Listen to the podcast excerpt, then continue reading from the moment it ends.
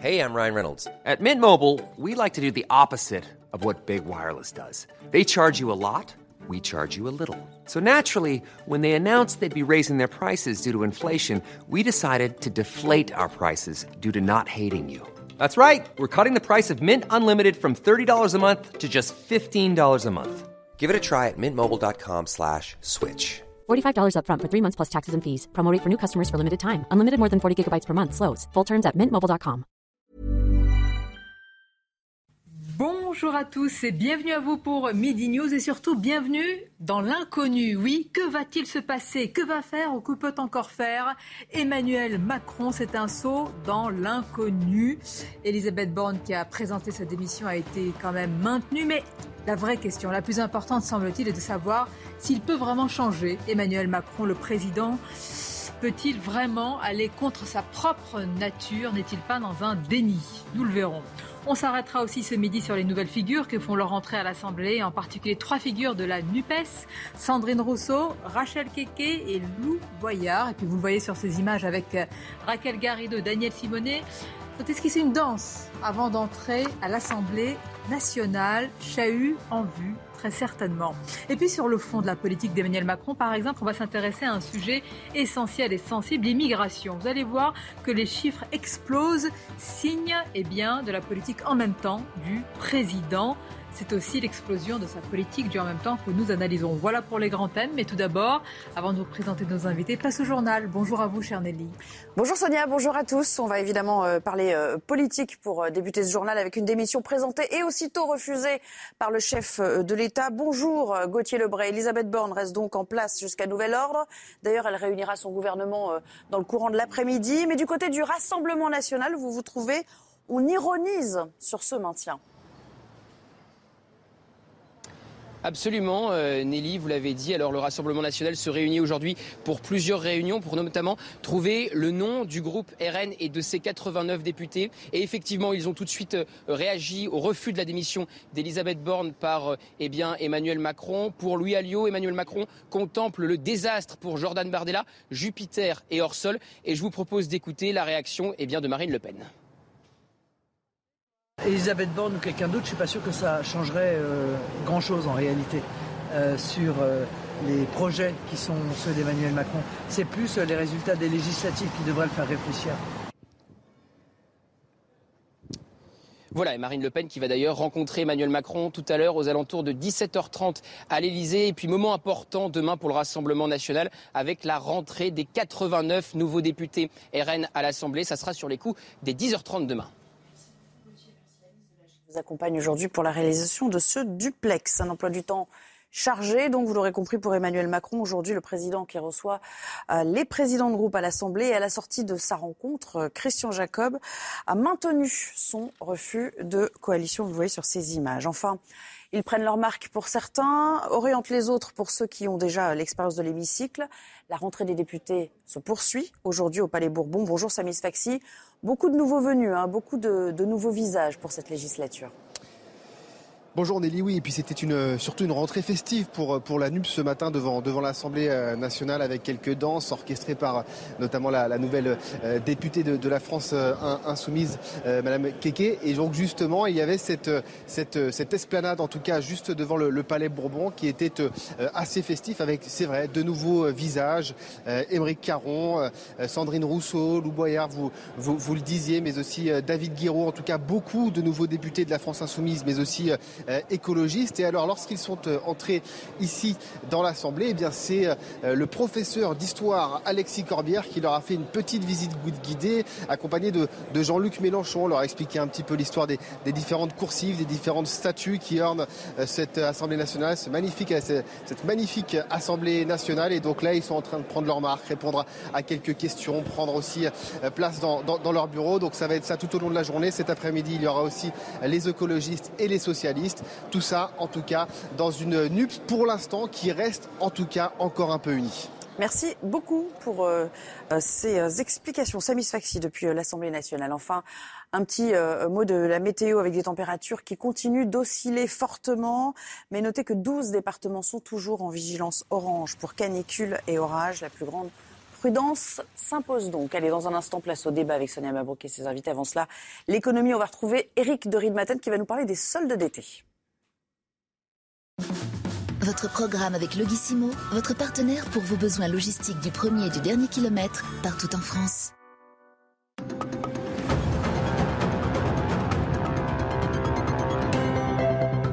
Oui. oui, alors les soldes, effectivement, Nelly, je sais que ça vous intéresse, hein, ça commence euh, demain. Mais ce qui est important, ce sont les derniers chiffres des ventes de vêtements. C'est l'Institut français de la mode qui parle d'une hausse de 42%. Ça, c'est pour le mois de mai par rapport à mai 2021. Euh, alors évidemment, il y a eu la crise Covid qui avait bloqué les ventes. Hein. Mais regardez sur euh, les cinq premiers mois de l'année, on est à plus 23% pour les vêtements et dans les grands magasins, plus 15%. C'est vrai que la canicule, finalement, a poussé les consommateurs à aller dans, dans les magasins, la chaleur et le, le redout du printemps. Et donc, donc les ventes ont vraiment redécollé. C'était très très attendu. Alors les petites boutiques par contre souffrent encore. Hein. elles sont toujours dans le négatif. Les boutiques de centre-ville et les grands centres commerciaux, eux, redoutent maintenant. Euh, vous savez, la hausse du prix du carburant euh, décourage les consommateurs à aller loin dans les périphéries. Donc il faudra regarder comment tout cela évolue. En tout cas, c'est vrai. Demain les soldes débutent et beaucoup d'espoirs sont mis donc dans ces ventes qui vont encore redoper les ventes, bien sûr, de vêtements. C'est très attendu. On peut vraiment dire qu'avec l'inflation qui galope en ce moment, les soldes tombe à point nommé. C'était votre programme avec Logissimo, votre partenaire pour vos besoins logistiques du premier et du dernier kilomètre partout en France. Place au débat, et je le disais, place à l'inconnu. Qu'est-ce qui va se passer? D'abord, je vais vous présenter mes invités, ça déjà je le sais, dans cette émission. Éric Revel nous accompagne, merci d'être là, bonjour, à vous, journaliste, directeur de la revue politique euh, L'Hémicycle. Est-ce que vous seriez rentré à l'Assemblée en dansant?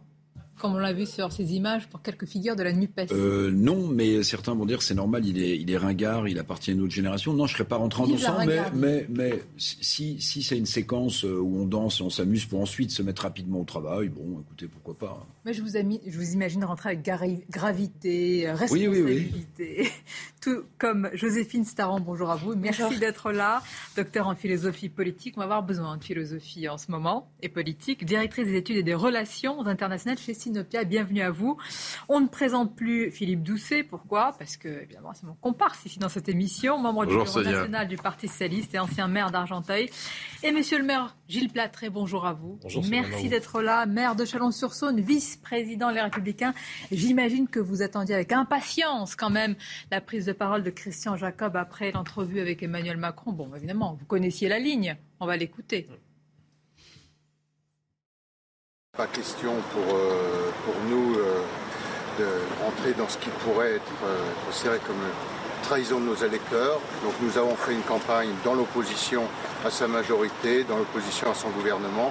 Nous restons dans une position l'opposition de manière déterminée, déterminée mais, mais, responsable. Jamais on ne sera dans le blocage des, institutions mais il n'est pas question de rentrer dans une logique de pacte, de coalition, de participation ou quoi que ce soit de cette, euh, cette nature. Pas de pacte, mais Gilles Platré, d'ailleurs, pouvait-il en être autrement? Vous avez tous été élus, je, on vous a suivi, vous avez fait campagne, d'ailleurs, sur le rejet d'Emmanuel Macron. Je pense que d'ailleurs ce que Christian Jacob rappelle avec force, c'est un mot, c'est un mot qui a son importance. C'est l'idée de dire que rentrer dans une logique de pacte gouvernemental serait une trahison pour ceux euh, qui euh, ont élu nos députés.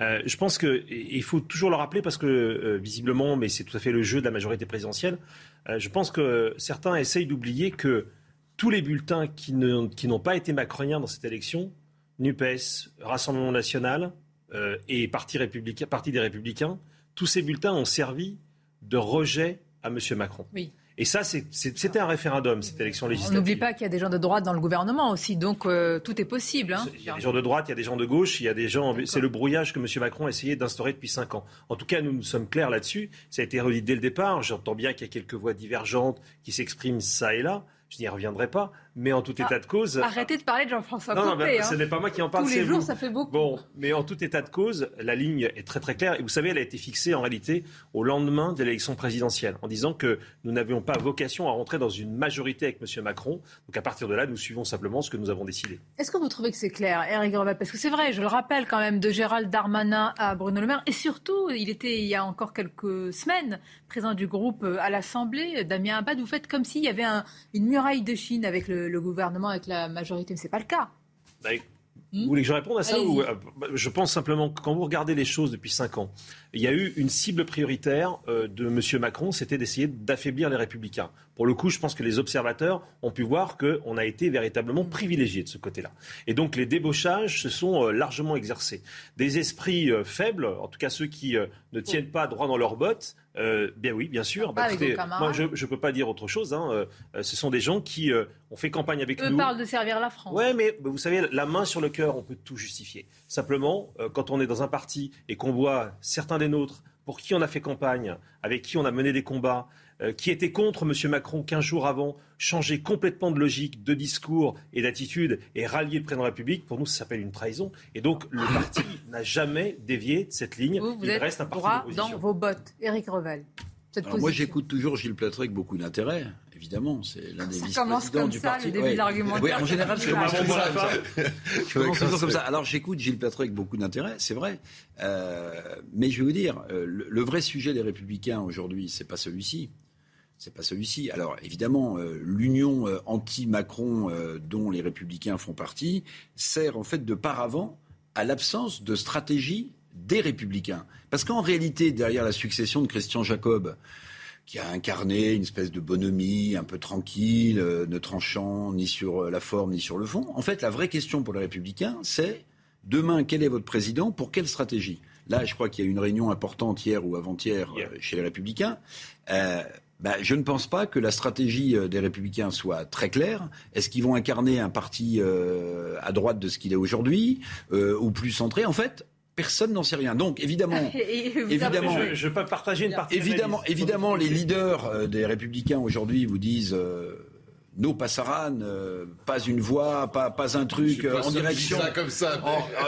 Anti-Macron, oui, oui, oui, on voit bien l'idée. Mais derrière, derrière le paravent, quelle est la stratégie, qui va être élu chez les Républicains, pour quelle ligne idéologique. En fait, ils n'en savent rien. Mais, vous avez tout dit. Bah, je, vous assure, quelle, quelle, capacité d'analyse. Non, il reste encore quelques petites choses. Joséphine Staron et Philippe Doucet, on va les voir ensemble. Mais que pensent aussi les électeurs? Les Français, tout simplement, on leur a posé la question. Est-ce que pour vous, si la droite, les LR, s'associent sur certains textes ou plus largement avec euh, Emmanuel Macron, trahison ou bien responsabilité? La question, et puis vous allez réagir. C'est une bonne opportunité pour eux de revenir euh, dans le champ du pouvoir, dans le champ de l'exercice du gouvernement, euh, et donc euh, de faire aussi réussir le président de la République dans le cadre de son nouveau mandat. Je ne le pense pas. Je pense qu'ils ont leur personnalité. Il y a pas mal de choses à changer chez eux, mais je pense qu'il n'y a pas de raison de rejoindre En Marche. Je pense que c'est pas forcément dans l'intérêt de LR, c'est plus dans l'intérêt de LREM, étant donné qu'aujourd'hui LR finalement est dans une position un petit peu inconfortable est quand même un peu en voie de disparition, il faut bien le reconnaître, euh, ça serait quand même dans leur intérêt de former une coalition. Alors voilà, Joséphine Staron va nous permettre de prendre un peu de hauteur, la philosophie politique. D'ailleurs, ce matin sur Europe 1, je recevais un historien de la politique, un penseur de la politique qui est Pierre Manant, et qui me dit ça, ce n'est pas important, c'est l'écume des vagues. C'est pas ça l'important. Est-ce que vous êtes d'accord sur ça? Je suis un peu d'accord parce qu'effectivement, là, on est, on est au lendemain de l'élection législative qui, pour beaucoup, a été vécue comme un tsunami hein, politique. Mais en même temps, si je puis encore euh, utiliser cette expression, c'est pas si catastrophique que ça et euh, ça ne l'est pas pour Emmanuel Macron, en tout cas, parce que quand on voyait les prévisions euh, il y a quelques semaines, il y a quelques jours, la NUPES était donnée euh, gagnante encore plus, avec davantage de sièges qu'elle n'a finalement obtenu. Et les Républicains, eux, de leur côté, étaient donnés encore plus perdants, alors que finalement, ça a été une des surprises. Euh, ils ont quand même réussi à avoir un, un, certain nombre de sièges. Donc Emmanuel Macron a plusieurs corde à son arc pour négocier et pour aller finalement chercher euh, des coalitions ou en tout cas des majorités successives au cas par cas. C'est probablement un, la stratégie qu'il cherche, mais aussi deux, eh bien, la seule euh, qui soit réaliste aujourd'hui. Mais vous avez entièrement raison. Mais la question, c'est le peut-il, le veut-il et surtout le peut-il? Est-ce que est-ce qu'il est homme à reconnaître son échec? Mais c'est une vraie question. Je ne fais pas de la psychologie, c'est important. Quelqu'un qui a été toujours dans la maîtrise, maître des horloges, maître du temps, de l'action politique, est-ce qu'il n'est pas aujourd'hui dans un déni quand on voit ce qui s'est passé avec Elisabeth Borne, quand sa démission? Non, non, il veut encore la garder. Oui, enfin, il a garde parce qu'il y a le Conseil européen, il y a tout ça qui arrive, donc il ne peut pas en même temps gérer de la politique nationale et être à Bruxelles avec un enjeu important. Donc euh, le fait qu'il prolonge aujourd'hui Elisabeth Borne ne veut pas dire qu'elle soit là la semaine prochaine. Hein. Donc euh, enfin, je pense compris, que c'est euh, le jeu est très ouvert. Mais vous avez compris, il se rêvait de Gaulle. Est-ce qu'il n'est pas en train de devenir Oui, René Coty? Sauf qu'à l'arrivée, voilà, il a gagné l'élection présidentielle en creux et pas en bosse parce que en fait son bloc social qu'il soutient, son, son bloc électoral, c'est 28 Euh, Le deuxième tour, c'était un référendum anti-Marine Le Pen, donc il a son, voilà, il a une base sociale à 28% Et finalement, cette base sociale euh, à 28% cette base politique, elle s'est aussi retrouvée dans les élections législatives parce que pour la première fois, il y a finalement euh, le scrutin majoritaire est devenu un espèce de scrutin proportionnel de fait, de fait de la puissance à la fois du résultat de, de Marine Le Pen, de la fois même pas aussi important. Je te dis, de- je vous dis, est-ce qu'il est capable de changer? Il n'a pas le choix. Il va pas avoir le choix. il va pas avoir le choix. Là, il- ou il ne gouverne pas, il fait euh, roi fainéant, il attend cinq ans euh, enfermé dans son bunker de l'Élysée avec des sommets européens et des voyages à l'étranger. Ou il fait, comme ça vient d'être évoqué, et c'est comme ça qu'il va les coincer, qu'il va coincer les républicains, non pas sur un pacte, non pas sur Pour une l'instant, c'est le coalition, pays qui est coincé. hein. oui, mais non, mais à un moment donné, il dit voilà, moi je, je fais le réforme, je fais la réforme des retraites. Voilà, donc je propose la retraite à 64 ans. Qu'est-ce que vont faire euh, les euh, députés, les républicains, alors qu'ils sont pour cette réforme-là depuis 150 ans? Les Voilà. Français en partie sont aussi- contre la réforme des retraites. Les syndicats sont contre la réforme des retraites. peut-être- Les deux tiers de l'Assemblée Alors, sont soit il se dit, soit je fais pas la réforme des retraites, c'est vrai, mais par exemple sur la question là du pouvoir d'achat, il peut aussi tout à fait piéger Ah. les députés de gauche en disant voilà, je regardez, propose. regardez, ça va vous intéresser. Voilà, ben voilà, je donc, crois que c'est euh, encore le premier je secrétaire de votre parti. Tout à fait, mais Olivier Bon. Faure, je suis sûr qu'il va dire la même chose que. Christian. Jacob. Ah bah, attendez. Voilà, pour Paris. On l'écoute. Un par un parce que j'ai pas du tout compris ce C'était un échange euh, républicain avec la volonté de se comprendre. Moi, je lui ai rappelé ce qu'étaient nos positions, ce que nous avons défendu dans l'élection législative, et que euh, y a évidemment une disponibilité pour avancer sur des sujets, euh, sur le pouvoir d'achat. euh, si, euh, si par exemple sur les salaires, il est prêt à passer le SMIC à 1500 euros, nous sommes disponibles. Et nous avons discuté des différents points sur les questions euh, institutionnelles, sur les questions écologiques, sur les questions euh, salariales, sur les questions du pouvoir d'achat pour essayer de faire avancer le pays. Moi, je ne sais pas ce qu'il en retiendra. Je suis venu dire ce que je portais avec l'ensemble de mes euh, collègues de la nouvelle Union populaire écologique et sociale. Maintenant, c'est à lui de dire quel est le chemin qu'il veut entreprendre.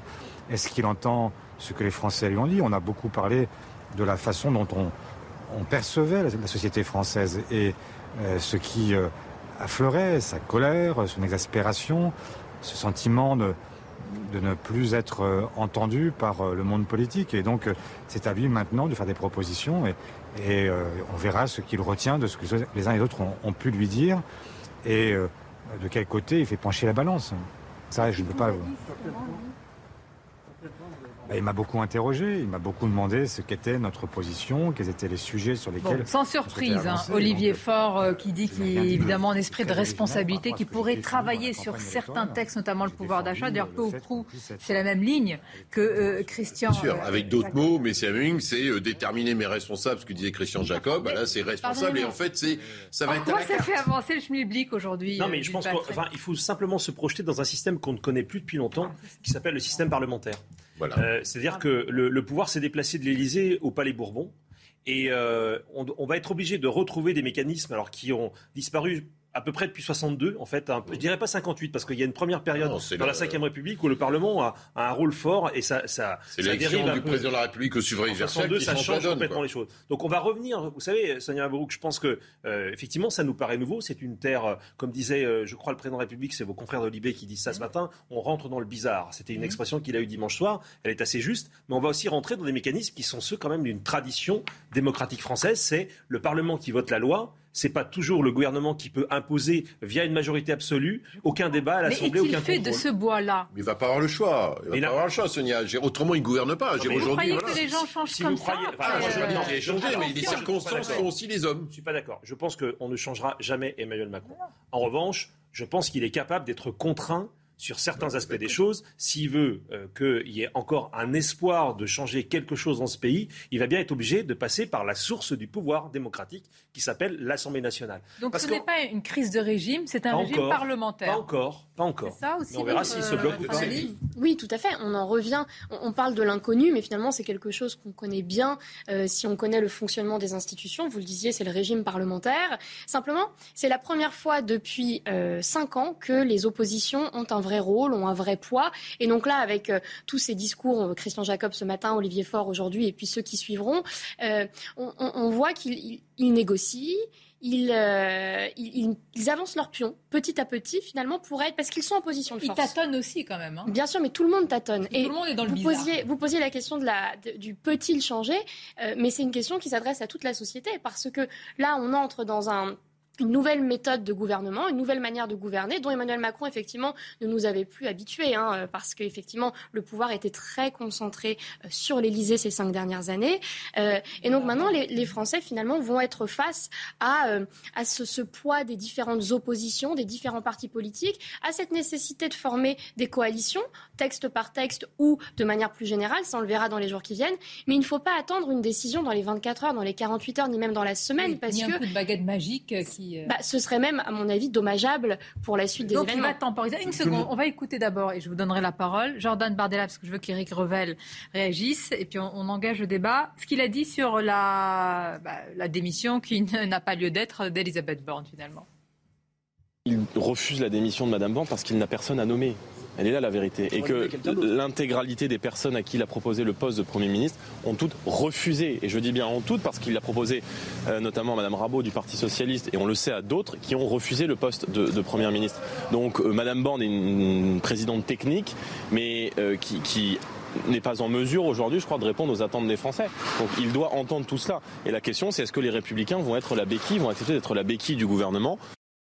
Aidez-nous à comprendre. Parce que, bon, oui. Bon, très bien, cher un grand... Non, mais je veux comprendre. Bon, il maintient Elisabeth Borne dans quelques jours, quelques semaines. Le problème sera réglé. On verra quel sera le plan B. Mais il a quasiment perdu tous ses fidèles, Emmanuel mmh. Macron. Et pas n'importe lequel. Ce sont les compagnons de route. Il faut savoir que ce sont ceux qui ont imaginé ou théorisé le macronisme, de Christophe Castaner à Richard Ferrand. Sur qui il peut s'appuyer aujourd'hui? On dit que le roi est nu, mais il doit être vraiment isolé aujourd'hui en son palais. Oui, il, bah, oui, il est, il est isolé. Je pense qu'il s'est réveillé. Euh enfin même dimanche soir, quand il a assisté à la, soirée électorale, il a dû être extrêmement surpris. Alors sans doute que son ego lui avait caché une partie du mur de la réalité, ça c'est possible, ou peut-être ses conseillers proches, s'il en écoute quelques-uns, mais en tout cas je pense qu'il ne s'attendait pas du tout à ce scénario. Mais vous posiez la question tout à l'heure, savoir si Emmanuel Macron peut changer.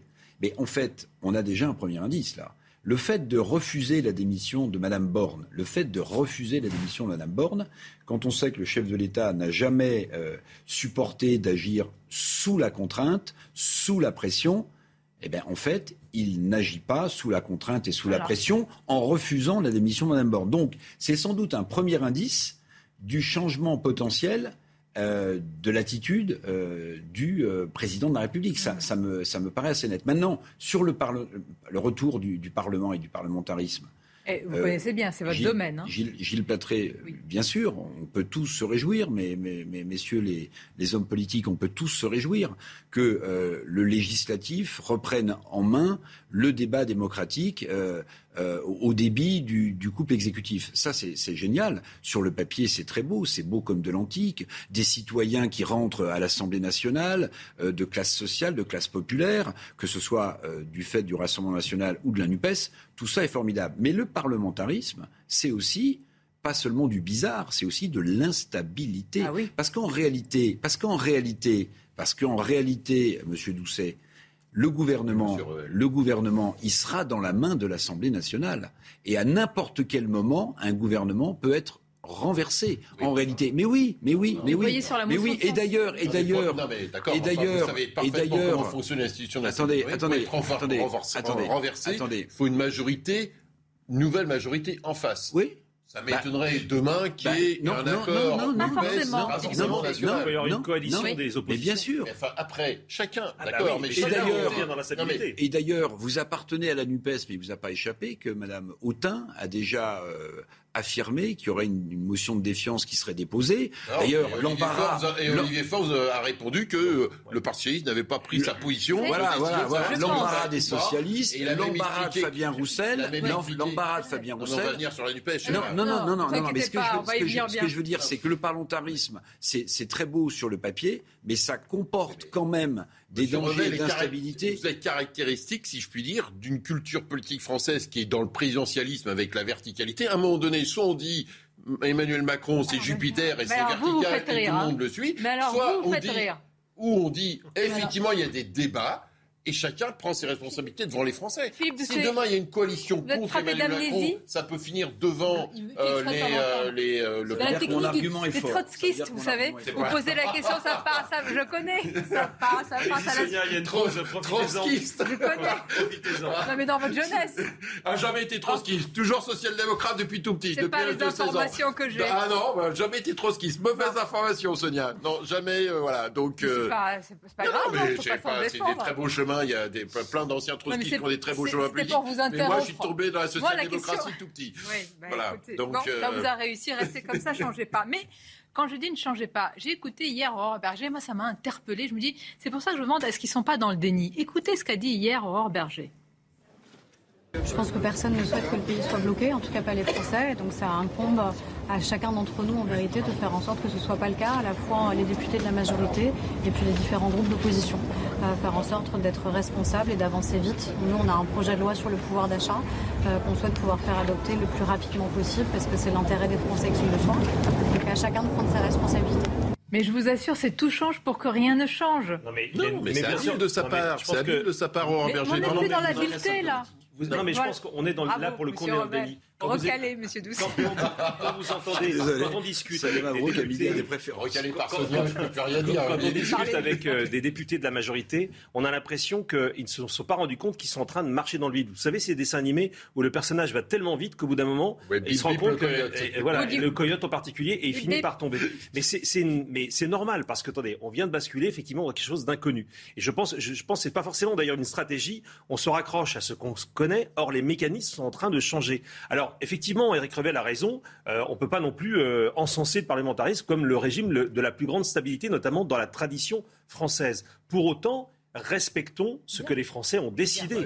Cette Chambre n'a pas été usurpée. Elle est le reflet d'un paysage une courte politique. pause, je vais redonner la parole. Quand je vous dites... revenir sur la déclaration d'Aurore Berger. Mais bien sûr. Moi aussi, si je ne suis pas censuré. Vous aussi. Avec plaisir. Elle inspire beaucoup. Je, peux aussi poser, mais vous verrez, parce qu'après la pause, il y a quelque chose qui m'a interpellé aussi. Est-ce que vous avez suivi ce qu'a dit Éric Dupont-Moretti ces derniers jours? À quelle heure et quand et quel jour électorale, mais pas au-delà. Bien, mais c'est très important. Et est-ce que vous avez suivi ce que dit Eric Dupont-Moretti depuis des mois? Ah bah, vous allez j'ai suivi comme ah bah, tout le monde, bien sûr. Alors là, vous allez me dire ce qui s'est passé entre ah ces deux. si c'est le même homme, si c'est le même monde, si dans une réalité parallèle. Une courte pause et on se retrouve.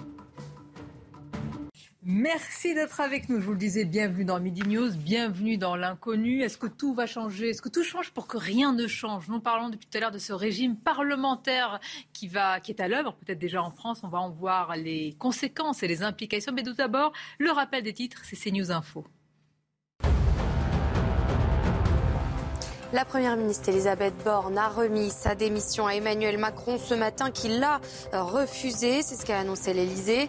On a également appris qu'Elisabeth Borne va réunir l'ensemble du gouvernement à Matignon en début d'après-midi. La suite des auditions au Sénat après les incidents du Stade de France le 28 mai dernier. Ce matin, c'est le directeur général de l'UEFA, Evans, qui était entendu par le Sénat. Martin Callen confirme la présence massive de supporters sans billets, 26 000 personnes selon lui. Il affirme également que 2600 billets passés au tourniquet étaient frauduleux. Enfin, l'Olympique lyonnais en passe d'être racheté par l'homme d'affaires américain John Textor. Des négociations exclusives sont en cours pour acheter la majorité des actions du club, notamment de la holding familiale de Jean-Michel Aulas. Le directeur historique de l'OL conservera ses fonctions. Le capital du club augmentera de 86 millions d'euros. Et je vous emmène tout de suite à l'Elysée. On va retrouver notre journaliste Florian Tardif. Florian, on a vu se succéder Christian Jacob, Olivier Faure, avec peu ou prou la même attitude, évidemment pas les mêmes positions, mais une attitude de responsabilité. Quelle est l'ambiance justement euh, qui a entouré ces premières consultations? Ambiance résumée par euh, Christian Jacob tout à l'heure qui expliquait euh, qu'il avait eu un échange franc direct, courtois avec le président de la République, Emmanuel Macron, qui, vous l'avez compris avec ses entretiens, souhaite mettre la pression sur ses opposants politiques. Un conseiller de l'exécutif m'expliquait hier soir que les oppositions, suite à ces, aux résultats de ces élections législatives, ont des responsabilités et ils ne pourront ces opposants politiques tenir la même ligne que celle qu'ils ont tenue durant le quinquennat précédent, sauf que le jeu est similaire en face avec des opposants politiques qui souhaitent eux aussi mettre la pression sur l'exécutif, exécutif qui ne pourra sans leur aide gouverner à ces cinq prochaines années. Vous l'avez compris, chacun essaye de jouer sa partition, mais vous l'avez entendu avec Christian Jacob et Olivier Faure, il y a des pas qui pourraient être eh bien, franchis en direction du gouvernement si et seulement si chacun pose ses ces gages, entre guillemets, euh, si et seulement si des euh, propositions sont reprises par l'exécutif, propositions euh, de l'opposition. On attend de voir si dans les textes, a expliqué le patron des Républicains, il y a des avancées du côté de l'exécutif. Donc voilà, il pourrait y avoir des alliances, mais des alliances de circonstances au cas par cas. Effectivement, majorité, en tout cas, alliance de circonstances. Merci Florian Tardif et merci également à, Florent Ferraud pour ce euh, duplex. Vous vouliez réagir tout à l'heure à ce qu'a dit euh, Aurore Berger. C'est vrai que moi je trouvais, par rapport quand même au bouleversement inédit que nous vivons, que c'était presque une forme de continuité qui était actée. Oui, mais je vais faire une transition qui me paraît logique avec l'intervention du journaliste de CNews. C'est que euh, le grand problème d'Emmanuel Macron, me semble-t-il, et Aurore Berger parle d'une loi d'urgence nécessaire pour les Français sur le pouvoir d'achat. Très bien. Euh, parce qu'on sait l'inflation, le prix des matières premières, des, des désespérances sociales dans ce pays absolument hallucinantes. Mais une loi sur le pouvoir d'achat, pardonnez-moi, c'est une loi par définition conjoncturelle qui répond à un problème conjoncturel des Français. Et en fait, en fait le problème d'Emmanuel Macron, me semble-t-il, c'est qu'il n'y a pas de projet, il n'y a pas de vision. En fait, c'est pas structuré. Donc, en réalité, s'il essaie d'avoir des majorités de circonstances sur des projets qui vont un coup à être euh, issus de la NUPES, un coup issus des Républicains, en fait, il va masquer la propre, le propre vide de son projet. Parce qu'en réalité, mettre sur la table une, loi sur le pouvoir d'achat, évidemment que tout le monde, euh, tout le monde est puisqu'on sait, on sait que le pays est, dans une crise sociale forte. mais en réalité, ça, mais, mais, ça masque, mais ça masque le fait qu'il y a s'il y avait un projet, il y aurait une vision. On saurait où le chef de l'État veut emmener la France. Mais en fait, on n'a pas, on n'a pas du tout cette ligne. Là, me semble-t-il. Un exemple sur cette vision, oui, Philippe. mais ça, c'est honnêtement, c'est pas franchement nouveau. On voit bien que depuis l'élection présidentielle, c'est euh, pourquoi un deuxième quinquennat euh, pour Emmanuel Macron? Il n'y a pas de projet. D'ailleurs, il l'a pas vraiment présenté. Est-ce que euh, c'était contre Marine Le Pen? Oui, le deuxième tour. Donc en fait, il a maintenu son dispositif d'avant, mais le, projet présidentiel d'Emmanuel Macron, il s'est fracassé sur la révolte des jaunes. Ça a été masqué après avec la Covid. Mais je veux dire, la dynamique euh, euh sociale libérale, euh, son libéralisme européen tel qu'il voulait le mettre en place, il s'est affronté aux Gilets jaunes. Alors justement, la clarification, par exemple, je voudrais m'arrêter, je vous l'ai dit avant la pause, sur ce qu'a dit Éric Dupont-Moretti. Depuis quelques jours, en tout cas, il a dit qu'il pourrait la, majorité, en tous les cas autour du président, travailler avec le Rassemblement national. Or, que dit Éric Dupond-Moretti depuis des mois? Moi, je l'ai interrogé, mais d'ailleurs, il mettait devant le problème du sentiment d'insécurité le combat contre les extrêmes. Il en faisait son cheval de bataille. Et aujourd'hui, il nous dit on peut travailler avec le Rassemblement national. Moi, pardon, je me suis arrêté. Le logiciel, il a, il a bugué. J'ai dit, mais qu'est-ce que si vous êtes électeur et que vous voyez, quelles que soient vos opinions, que quelqu'un qui dit que, que le, RN est anti-républicain, que c'est des fachos, qu'on les a nazifiés, qui sont en dehors de la République, que demain vous, pouvez travailler avec eux. Est-ce que ça vous est surpris? C'est surprenant, c'est quand même surprenant qu'on effectivement, parce que vous avez refait l'historique de la déposition d'Éric Dupont-Moretti. Mais ce qui est moins surprenant, c'est que euh, le ministre a été mis face à, la réalité, à la réalité de cette élection euh, euh, législative et à la nouvelle reconfiguration politique, avec un rassemblement national. il n'est pas, obligé de rentrer dans cette discussion-là. Il n'est pas obligé. Alors après, c'est même tout à fait particulier. Il les a fascisés. Il faudra interroger. Pardonnez-moi. Excusez-moi on peut imaginer que cette euh, sortie qu'il a faite il y a quelques jours ait été, euh, enfin, n'est pas été anticipée hein. ou. Bien sûr qu'elle a été bien maîtrisée. Mais, ce qui est certain, excusez-moi, ce qui est certain, c'est que euh, cette alliance conjoncturelle au cas par cas qui pourrait être faite avec des élus du Rassemblement national. elle est extrêmement difficile à envisager aujourd'hui pour en plus un parti qui a fait euh, toute sa campagne contre ce parti politique-là. Mais si on regarde ce qui se passe dans d'autres euh, pays qui ont un régime parlementaire, euh, regardons l'Italie, Mario Draghi a fait un gouvernement de coalition avec l'extrême gauche et l'extrême droite. Je suis d'accord, mais là, il a fait de ce combat contre les extrêmes et le Rassemblement national l'alpha et l'oméga de son propre engagement. Enfin, à un moment, à avaler tant de couleuvres. Alors justement, vous parlez de couleuvres, je vais parler d'un autre reptile, qui est le ah. boa, qui est le boa. Ah. Bon.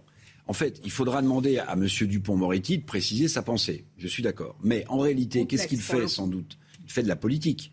En fait, qu'est-ce qu'il veut faire en, travaillant avec le Rassemblement national? À mon sens, il veut mettre au pied du mur le Rassemblement national, c'est-à-dire de voir dans quelle mesure les propositions du Rassemblement national seraient compatibles. Là, c'est du billard à, Oui, oui, oui, mais attendez, c'est la meilleure façon de démontrer si les idées du Rassemblement national sont compatibles avec nos lois et nos institutions. En fait, il leur dit chiche on va vous écouter, faites des propositions. C'est trop intelligent pour moi et pour nous. Non, non, non, non, Moi, je comprends par rapport à ça. La stratégie de Marine Le Pen. Dupont-Moretti est un homme très intelligent. Dupont-Moretti est très intelligent. Il n'a pas pu, il n'a pas pu oublier ce qu'il avait dit il y a quelques semaines. Tout ça n'emmènera nulle part. Le vrai sujet aujourd'hui, c'est que Emmanuel Macron, sur un certain nombre de projets de loi il peut avancer avec toute ou partie des républicains et sur un certain nombre d'autres projets de loi, il peut avancer sur un certain nombre peut-être de ce qui masquera de, de l'hiver gauche par rapport à ça. Oui, parce qu'il va faire de la godille. Il va faire,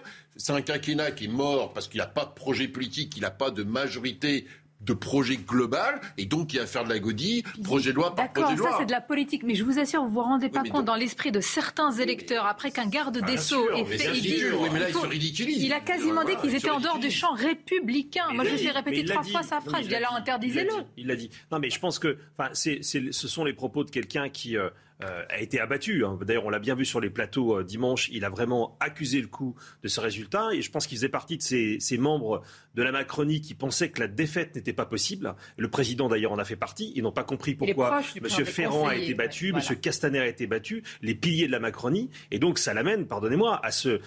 c'est plus de la contradiction. C'est une, volte-face complète qui trahit quelque part les idées qu'il a censé, euh, qu'il était censé défendre jusqu'à présent. je pense très honnêtement, par contre, il faut revenir là encore au jeu parlementaire si des projets de loi sont... Et il y aura aussi des propositions de loi. Ne négligeons pas le fait que le Parlement va pouvoir reprendre du pouvoir, notamment sur l'ordre du jour. Le gouvernement a une partie de les projets de loi, c'est le gouvernement qui propose. Les propositions de loi, c'est proposition de loi, ça vient des députés. Merci, de cette précision. Et je pense que la proposition de loi va reprendre de l'importance par rapport au projet. Mais ça veut dire concrètement que oui, les 89 euh, députés du RN, comme les autres députés des oppositions, vont être amenés à travailler texte On va en par parler. texte. Mais je voudrais d'abord. Vous verrez qu'il y aura du travail qui se fera dans, tout, dans tous les sens. les mains, parce que comme on va parler de M. Doucet de la NUPES, je, on va vous en parler, mais je voudrais qu'on écoute encore. Ne riez pas, ne riez ça sent déjà le tribunal populaire. Ne riez pas. Déjà que je suis collé contre le mur. Vous savez bien que la, la justice est laxiste en France, La justice, oui. Sonia, je suis pas sûr. Quelle image, mais c'est terrible. Jupiter a pris la foudre. Il descend de son aventin. Écoutez Olivier Faure à ce sujet. Les Français ont été clairs dans le message qu'ils ont adressé. Ils ont à la fois élu un président ils n'ont pas voulu lui donner de majorité euh, absolue. Donc euh, la période jupitérienne, elle est terminée. C'est les Français qui l'ont dit, c'est pas c'est pas moi qui le dis.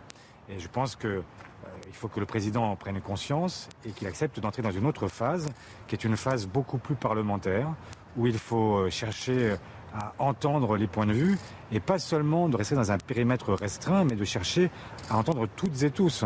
Bien, la NUPES, ça n'aura duré qu'un temps le temps des petits bourgeons. Le temps des roses. le temps des roses. Ah oui, bah là, écoutez. Pardon c'est même pas le temps des cerises que c'est passé, en l'occurrence. Bah, écoutez, l'entente à l'extrême gauche, sous le haut patronage de Jean-Luc Mélenchon, est en train de voler en éclats sous nos yeux. Mais moi, la question, vraiment, c'est qui en doutait? Philippe, plein de fois, je vous ai posé la question sur le nucléaire, sur certains sujets. C'est tellement un fossé entre vous, ce n'est pas possible. Ah, vous le saviez Oui, enfin moi j'étais pas d'accord avec cette alliance, donc euh, je suis euh, très tranquille. Non, je pense que, et attention, il y a l'aspect stratégique. Je pense que, contrairement à ce que j'ai pu entendre, on a eu euh, le, débat déjà avec M. Revel. Je pense que ça durera. au moins jusqu'aux élections européennes dans sa structure globale, parce que les uns et les autres ont trop à perdre. Après, je pense que Jean-Luc Mélenchon hier a été totalement maladroit, puisqu'il a repris lui aussi son côté jupitérien en disant bah, ça serait bien qu'on fasse qu'un seul groupe. Et comme l'accord, c'est des intergroupes, c'est un intergroupe euh, avec chacun ayant son groupe, bah évidemment, que ce soit Olivier Faure, que ce soit pas dans les détails. Dites la réalité des choses. Non, mais il voulait un seul groupe. Il y a des divergences de fond qui ont explosé. Non, là, hier, hier c'est pas. Hier, Sonia, c'est pas sur des divergences de fond, c'est sur la méthode de travail à l'Assemblée nationale. Parce que je pense que Jean-Luc Mélenchon, derrière le succès de dimanche, il pensait sortir la première force non, mais le succès dimanche. Relatif. relatif. Non, non, si je finis ma phrase. Il pensait, lui, être la première force d'opposition. Donc la NUPES, globalement, est la première force d'opposition. Mais lui, la France insoumise est derrière le Rassemblement national. Parce que le grand vainqueur, finalement, de la séquence de dimanche soir, c'est le Rassemblement national qui, au suffrage universel direct à deux tours, ce qui est le plus difficile pour lui, fait 89 sièges.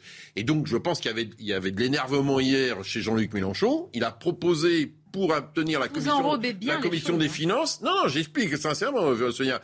Pour obtenir la commission des finances qui revient à l'opposition, c'est euh, qui est une commission très importante.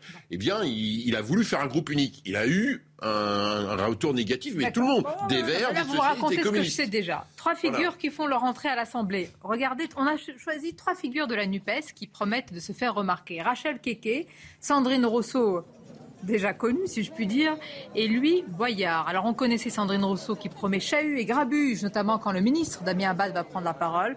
On a présenté hier Rachel Keke, femme de chambre, figure syndicaliste de la grève, notamment dans l'hôtel Ibis de Batignolles. Et puis lui, Boyard, l'un des plus jeunes députés, mais qui a déjà derrière lui un petit parcours, certains disent apparatchik, parcours politique on va dire, biberonné à la matrice idéologique de Jean-Luc Mélenchon. Et eh oui, ça vous fait rire, mais, ça promet. Mais revoyons, c'est voilà, les, voilà, c'est vrai aussi, c'est une forme de. Alors c'est pas forcément, c'est une diversité sociale. Alors politique non, parce que c'est la même matrice idéologique. Que vous inspirent ces, trois photos, Éric Revel? Bah, écoutez, euh, d'abord, il y a, y a, des citoyens qui rentrent à l'Assemblée nationale et c'est toujours une bonne chose. Il y en a à la NUPES, il y en a aussi au Rassemblement national, il ne faut pas l'oublier. Hein. Vous avez aussi euh, euh, beaucoup euh, de gens, dont d'ailleurs le Rassemblement national n'espérait pas du tout euh, les élections qui se retrouvent. Donc moi je trouve que c'est c'est un vent de fraîcheur. c'est c'est une façon aussi, me semble-t-il, je le redis parce que c'est un argument qu'on balaye souvent d'un revers de main mais qui est essentiel, c'est que cette Assemblée nationale aux couleurs plus citoyennes va constituer une sorte de, de soupape de sécurité cette Assemblée nationale va connaître un état de grâce parce que les citoyens qui y rentrent portent l'espoir d'électeurs. Et c'est important parce que si ce n'était pas le cas, alors la rentrée de septembre pouvait se déverser dans la rue. En fait, en réalité, on a une photographie plus conforme de la France. Oui, non, mais plus conforme, mais j'insiste sur le côté soupape de sécurité. Parce que la grande crainte, si vous n'aviez pas une assemblée qui porte l'espoir d'électeurs, ben bien sûr. Ça, c'est un point très important. Rappelons-nous quand même que c'est exactement ce qu'on disait en 2017, quand des nouveaux élus d'En Marche étaient justement arrivés au Parlement et venaient de la société civile. Oui, c'était une société civile un peu. c'était plutôt Startup Nation que euh, de ménage. Hein. Rappelons-nous qu'on avait quand même cet enthousiasme-là, un enthousiasme citoyen euh, vis-à-vis de ce nouveau visage de l'Assemblée nationale qui a été très déçu. Et pour revenir sur le débat d'avant sur la NUPES, euh, je voudrais simplement dire attention parce que le risque avec les divergences qu'on voit déjà poindre euh, à l'Assemblée nationale, mais qui, bien évidemment, existe depuis le début de cette constitution de la NUPES, eh bien, le risque, c'est euh, vis-à-vis de l'opinion et vis-à-vis de tous les électeurs qui ont voté pour euh, des personnes de la NUPES avec cet espoir que la gauche serait enfin représentée dans toute sa diversité au Parlement. Et donc, si les élus de la NUPES, qu'ils soient socialistes, écolos, France Insoumise, peu importe, si ces élus-là finalement euh, décident de se remettre chacun de leur côté euh, et de ne pas s'allier, de, s'opposer frontalement en continu, les premiers déçus, ce sera les électeurs. Et là, euh, là forcément... là, ça, sera dans la rue. Là, ce sera dans la rue. Les titres, et on reprend le débat. C'est News Info. L'armée russe inflige des destructions catastrophiques à Lysychansk, ville voisine de Severodonetsk dans le Donbass. C'est ce qu'a déclaré le gouverneur de la région. Il a décrit la nuit de lundi à mardi comme le calme avant la tempête, anticipant de nouvelles frappes d'artillerie russe dans la journée. Et en Irak, près de 50 degrés attendus. Le climat change, les températures augmentent et l'Irak est aux premières loges. Après un printemps ponctué d'une dizaine de tempêtes de sable et de poussière, l'été s'annonce très compliqué. Enfin, c'est le plus gros poisson d'eau douce jamais enregistré par les scientifiques. Une raie géante de 300 kilos a été pêchée au nord du Cambodge. La femelle de 4 mètres de long a été relâchée. Elle a reçu un implant électronique pour permettre de surveiller ses mouvements et son comportement. Direction, euh, sans transition, l'Assemblée nationale. On retrouve Samy Sfaxi. Samy, on a vu quelques entrées tout à l'heure. On a parlé de quelques figures de la euh, NUPES. On verra comment tout ça va se mettre en place, comment elles vont se comporter. Quelle est l'ambiance là autour de vous aujourd'hui? Très festif, ma chère euh, Sonia. Bonjour. Et écoutez, euh, c'était en tout cas une ambiance, euh, oui, plus que festive ce matin devant l'Assemblée nationale au niveau du, du, Palais Bourbon. Il y avait tous ces, tous ces, tous ces nouvelles, tous ces nouveaux visages qui, eh bien, ont été, ont été accueillis, alors que ce soit du côté des, écologistes, des insoumis ou alors des, des, socialistes. On n'a pas encore vu de, de, communistes. Eux doivent arriver en début d'après-midi. Mais voilà, c'était assez festif. Il y a eu des, danses, il y a eu des embrassades. Il y a aussi quelques larmes euh, lorsque eh bien, certains députés ont euh, pris dans les bras Jean-Luc Mélenchon pour eh bien, exprimer la reconnaissance et la fierté d'arriver dans ce, cette euh, Assemblée nationale qui va être recomposée en, profondeur. Donc c'était, un moment assez festif, assez, assez émouvant pour, pour ces députés. Il y a le professeur d'histoire, Alexis Corbière, forcément, qui a fait la, la visite guidée dans les différentes coursives avec Jean-Luc Mélenchon. Alors, on, a on m'a beaucoup posé la question pourquoi est-ce que Jean-Luc Mélenchon était présent aujourd'hui, puisqu'il n'est il n'est plus député. Sachez, Sonia, que eh lorsque vous avez été parlementaire, vous pouvez, à n'importe quel moment de votre vie, eh bien, venir à l'Assemblée nationale et même euh, au Sénat. Effectivement, précision importante. Merci beaucoup, Samy euh, Sfaxi. D'ailleurs, sur Jean-Luc Mélenchon, il n'est pas député, il n'est encore moins Premier ministre. Qu'est-ce qu'il va devenir? Il n'est pas premier, il n'est pas le, comment dire, l'incarnation du parti, du premier parti d'opposition. C'est un fait. Hein. Oui, mais enfin, il va continuer à incarner euh, la France insoumise. Il va essayer de continuer à incarner. Euh, Visez plus haut, si je peux me permettre. Oui, mais aujourd'hui, euh, lui, il fait un choix, peut-être qu'il fait un pari. Hein. il fait un pari de se dire que vaut mieux être dans la statue du commandeur, un peu en dehors, un peu en hauteur. Euh, il va travailler sur une fondation. Il voulait être Premier ministre, les mains dans le cambouis. Maintenant, vous me dites c'est du Surtout la question, c'est À partir du moment où il n'est pas Premier ministre, qu'il a, a, échoué dans ce pari. Aujourd'hui, lui, il prépare 2027. Donc, il avait deux choix pour préparer 2027 où il rentre dans la mécanique parlementaire avec les discussions, etc., ce que va faire, euh, ce que va faire Marine Le Pen, il fait un choix inverse de Marine Le Pen. Marine Le Pen se dit, je vais rentrer dans le jeu parlementaire maximum avec mes 89 députés et je laisse le parti à Bardella euh, si c'est lui qui est désigné. Et lui, en sens inverse, il se dit, moi, je prends la hauteur, je laisse le groupe LFI à Mathilde Panot, je laisse le parti ah. à Bompard et à Katnas et je me mets un peu en surplomb pour faire euh, travailler ma statue commandeur pour préparer 2027. Vous réagir sur Jean-Luc Mélenchon. J'ai montré tout à l'heure cette image. Pourquoi? Parce que, évidemment, elle est festive, celle de Rachel Keke, de Raquel Garrido et de Danielle Simonet, euh, toute très contente d'entrer à l'Assemblée nationale. Mais moi, je trouve qu'une entrée dans un tel lieu qui est le poumon de la démocratie. Alors je vais faire la ringarde comme Éric Revel, mais quand même, il y a quand même le poids de la responsabilité, le poids de la gravité. Bah, vous vous entrez pas n'importe où. Hein. Non mais je sais bien. Et Rachel mais, a eu des mots d'ailleurs. Non mais attendez, il y a deux choses dans cette affaire-là. Moi, quand j'ai été élu euh, député en 2012, ah vous, vous êtes rentré en moonwalk, je vous ai vu. Non non non, je ne sais pas le faire. Ça vous Il n'y a pas de souci, il n'y a pas de danger que je fasse ça. Non mais c'est un moment personnellement, symboliquement très important, notamment en fonction de votre parcours personnel, votre parcours social. Donc ça, c'est une chose. Bon, après, honnêtement, Madame Keke, et je, je c'est très bien. On a, pendant des mois, on a dit les soignants, les essentiels, les livreurs pendant la Covid honnêtement, et je balaye devant la porte du Parti c'est très bien que, euh, vous avez raison, les Insoumis aient présenté cette candidature, parce qu'on ne le fait pas assez. Comme l'a dit Joséphine. donc c'est très bien, c'est très bien qu'elle l'ait fait. Oui, mais bien sûr, c'est les électeurs c'est très bien. Mais vous vous souvenez, moi je me souviens, on avait eu ce débat lors de la première assemblée post-élection d'Emmanuel Macron. Formidable, la société civile est entrée. La plupart Godillot, Playmobil. Non mais vraiment, et eux-mêmes le disent. On a, pour certains, on n'a servi à rien. Donc j'espère qu'ils vont être utiles. Mais là, le jeu, le jeu ah, parlementaire ne va pas être le même. Non, non, pas du tout. on, est surtout, on est surtout ici avec des, personnes qui rentrent dans l'opposition. Donc euh, euh, ça va être complètement différent. Vous savez, euh, il faut, c'est toujours quand le trait est tiré qu'on fait la somme, comme disait Sartre dans l'enfer. C'est pas, je dis pas l'enfer parce que je pense ah, que ça va l'être encore que. C'est à la fin de la foire qu'on compte les Oui, alors c'est une autre façon. C'est intellectuel, c'est un homme de gauche. C'est un homme de gauche. Arrêtez de rehausser le niveau. Mais, il n'en reste pas moins. Sartre sur ses attention. On verra bien parce qu'effectivement, beaucoup de députés, beaucoup de députés en marche sont déçus, c'est vrai, euh, parce qu'ils n'étaient pas assez sur le terrain. Et on verra si ces députés euh, NUPES qui euh, sont pleins d'allant, pleins de joie, et qui le manifestent, réussiront leur mandat. C'est là-dessus que les Français se font une idée de la politique en bonne ou en mauvaise part. Vous allez voir, et je mets mon billet, que demain, c'est bien demain, quand le Rassemblement national des députés vont entrer, ça va être une toute autre ambiance. Ils vont jouer à l'inverse, la responsabilité, la gravité, parce que c'est la stratégie de Marine Le Pen, d'ailleurs, à l'intérieur même de l'émission. Elle danse aussi. Je ne sais pas. Il paraît, ça, c'est vous qui. Ah, je n'ai jamais dansé avec elle, vous rassure. Madame on l'a vu. je ne vais pas être inquiète. Madame Serron, on a l'impression que même c'est peut-être symbolique sur la forme, mais la forme rejoint souvent le fond. Ce sont deux stratégies différentes. Le chahut, le grabuge, même dans une ambiance festive pour les uns. Et on verra pour Marine Le Pen, responsabilité qui va être peut-être le fil conducteur. Oui, tout à fait. Là, dans, ce cas précis, euh, je ne pense pas qu'on puisse en faire une généralité. C'est plutôt euh, agréable de montrer son enthousiasme et sa spontanéité.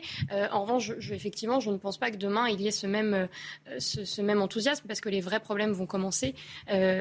voter des textes, chercher des majorités. voilà, ça, ça, va être un vrai travail parlementaire. Donc, très bien, soyons enthousiastes au début. Tant mieux, ça montre qu'il y a une, une vraie volonté et une vraie, voilà, un plaisir d'être élu. Il le faut, heureusement. Mais ça, ça, ça risque de se corser. J'aimerais juste revenir sur ce qui a été dit sur Jean-Luc Mélenchon euh, tout à l'heure. Euh, effectivement, euh, il a pris la stature du, commandant en chef en, essayant de rester un peu à l'extérieur. Mais sauf que pour l'instant, la question, c'est qu'est-ce qu'il commande? Parce que si demain la NUPES s'effondre, euh, son pari, euh, son, bah, son pari s'effondrera euh, avec Exactement. Ça, on va suivre ça. Vous regardez la photo là en direct Oui, de la, la composition. Vous retrouvez, je, vois de l'émotion dans vos yeux. Ah oui, c'est un moment. Bah, attendez, quand comme moi, on vient de, des, classes populaires du Havre, voilà, donc quand vous arrivez à l'Assemblée, vous pensez à vous, mais vous pensez euh, à votre famille, à vos proches. C'est un moment très important. Vous représentez le peuple français. donc, depuis la Révolution française, voilà, avoir l'écharpe, c'est euh, voilà, c'est quelque chose de très important, symboliquement important. On va continuer à parler. on va marquer une courte pause. On va remercier Monsieur le maire de Chalon. Il y a une fête de la musique euh, ce soir Je l'espère. Si la météo, qui commence à. Et comme l'Assemblée, orageuse, elle risque d'être orageuse, donc on prend la décision tout à l'heure de savoir si on la maintient. J'espère de tout cœur, ça sera le cas. On va suivre ça. On suivra aussi Elisabeth Borne qui va réunir à 14h30 ses ministres. Alors là, il n'y a pas de conseil des ministres, mais Elisabeth Borne réunit ses ministres. On va continuer à en parler. Et puis restez avec nous parce qu'il y a peut-être un sujet vraiment sensible, important, qui a symbolisé tout au long de ces dernières années le en même temps d'Emmanuel Macron, c'est l'immigration. Vous allez voir les chiffres en hausse et la fin aussi de la politique du en même temps. À tout de suite.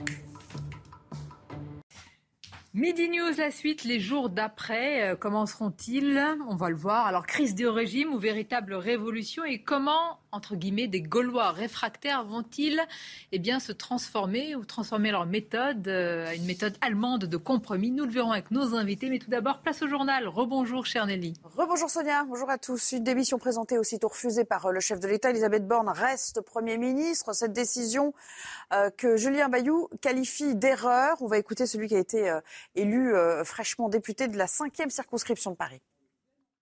C'est une erreur, il fallait accepter cette démission. Les sujets majeurs des législatives, c'était le climat et la canicule. C'était le pouvoir d'achat, l'inflation, euh, les propositions que nous faisons sur le blocage des prix, sur l'augmentation des salaires. Ce n'est pas du tout le programme euh, d'Elisabeth Borne.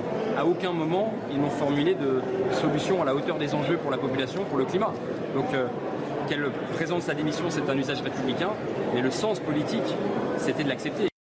Elisabeth Borne qui euh, euh, réunira ses ministres à Matignon en milieu d'après-midi. Emploi du temps chargé également pour euh, Emmanuel Macron. Le président reçoit tour à tour les présidents de groupe à l'Assemblée. À la sortie de sa rencontre avec le chef de l'État, Christian Jacob s'est exprimé. Bonjour Florian Tardy, vous êtes sur place, le président du Parti républicain qui maintient son refus de mener une coalition avec la majorité. Oui, tout à fait, Nelly. Emmanuel Macron qui cherche, vous l'avez compris, avec ses entretiens à élargir euh, sa majorité, à sonder chacun euh, des euh, représentants des partis politiques en France pour voir qui serait le plus à même de s'allier avec le parti présidentiel. La tâche s'annonce compliquée car on l'a entendu à nouveau avec le patron des Républicains. Il n'y aura ni pacte ni coalition avec le parti présidentiel et chacun de ses opposants politiques. Des compromis sont en revanche possibles. C'est ce qu'a laissé entendre tout à l'heure Christian Jacob qui s'est exprimé à l'issue de son entretien avec Emmanuel Macron en expliquant que si certaines des propositions formulées euh, par les républicains euh, ces euh, derniers mois sont reprises par l'exécutif, alors il pourrait y avoir des alliances, mais des alliances de circonstances au cas par cas. Merci beaucoup Florian. Et puis ils prennent leur marque pour certains, orientent les autres. Euh, lorsqu'ils ont euh, déjà l'expérience de l'hémicycle, la rentrée des députés se poursuit euh, au Palais Bourbon. Bonjour Reda Emrabi, vous êtes sur place. Beaucoup de nouveaux venus, hein, de nouveaux visages, on les a aperçus. Et un invité surprise, Jean-Luc Mélenchon. Oui, ma chère Nelly, il n'est pas venu que pour faire la photo de famille. Jean-Luc Mélenchon, entouré par 72 députés insoumis, on l'a vu lui-même distiller quelques consignes au sein même de l'hémicycle afin de pouvoir eh bien, bien manier l'art oratoire lors de séances parlementaires qui s'annoncent très mouvementées. On a vu énormément de nouveaux visages, certains déjà connus. On pense à Daniel Simonet, Raquel Garrido, très émues, elles qui ont dû lutter pendant pas mal d'années avant de pouvoir enfin entrer ici à l'Assemblée nationale. Et puis il y avait des jeunes loups aussi. On pense notamment à Louis Boyard, qui est euh, le plus jeune député à l'âge de, de 21 ans et qui s'est dit euh, déterminé. Un mix entre émotion et mission avec un petit côté euh, showman. C'est le cas notamment pour Rachel Keke, première femme de ménage à venir ici à, l'Assemblée nationale. On l'a vu danser, on l'a vu chanter en compagnie de ses collègues insoumis. Les insoumis qui sont entrés aux côtés du Parti socialiste et d'Europe Écologie Les Verts. Seulement que le Parti communiste qui arrivera ici à partir de 14h30. Merci beaucoup euh, Reda pour euh, toutes ces précisions. Et puis euh, les jours passent et les refus d'obtempérer se, poursuivent. Hier, en fin d'après-midi, à Sainte-Geneviève-des-Bois, dans l'Essonne, un conducteur a refusé de s'arrêter et il a même traîné un, policier sur plusieurs mètres. Explication de Sybille de Lettres. Il était environ 17h15 dans cette zone commerciale de Sainte-Geneviève-des-Bois, en Essonne. Un équipage de police procède à un contrôle sur un automobiliste. Dans un premier temps, celui-ci sort de son véhicule et accepte de se soumettre aux vérifications. Mais quand les policiers lui demandent ses papiers, il explique qu'il doit retourner dans la voiture pour les prendre dans la boîte à gants.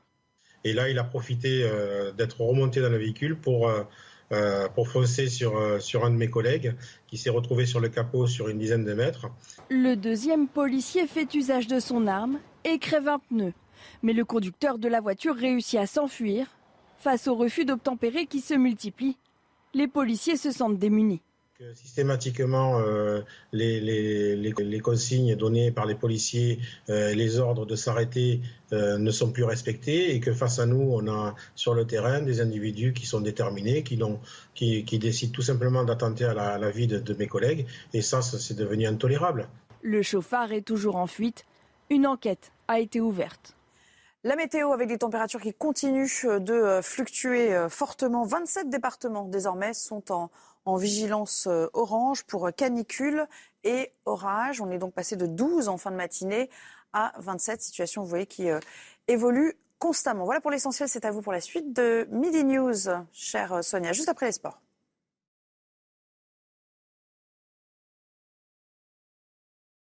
Retrouvez la chronique sport avec Unibeo Piscine, créateur des piscines sur mesure. Piscineunibeo.com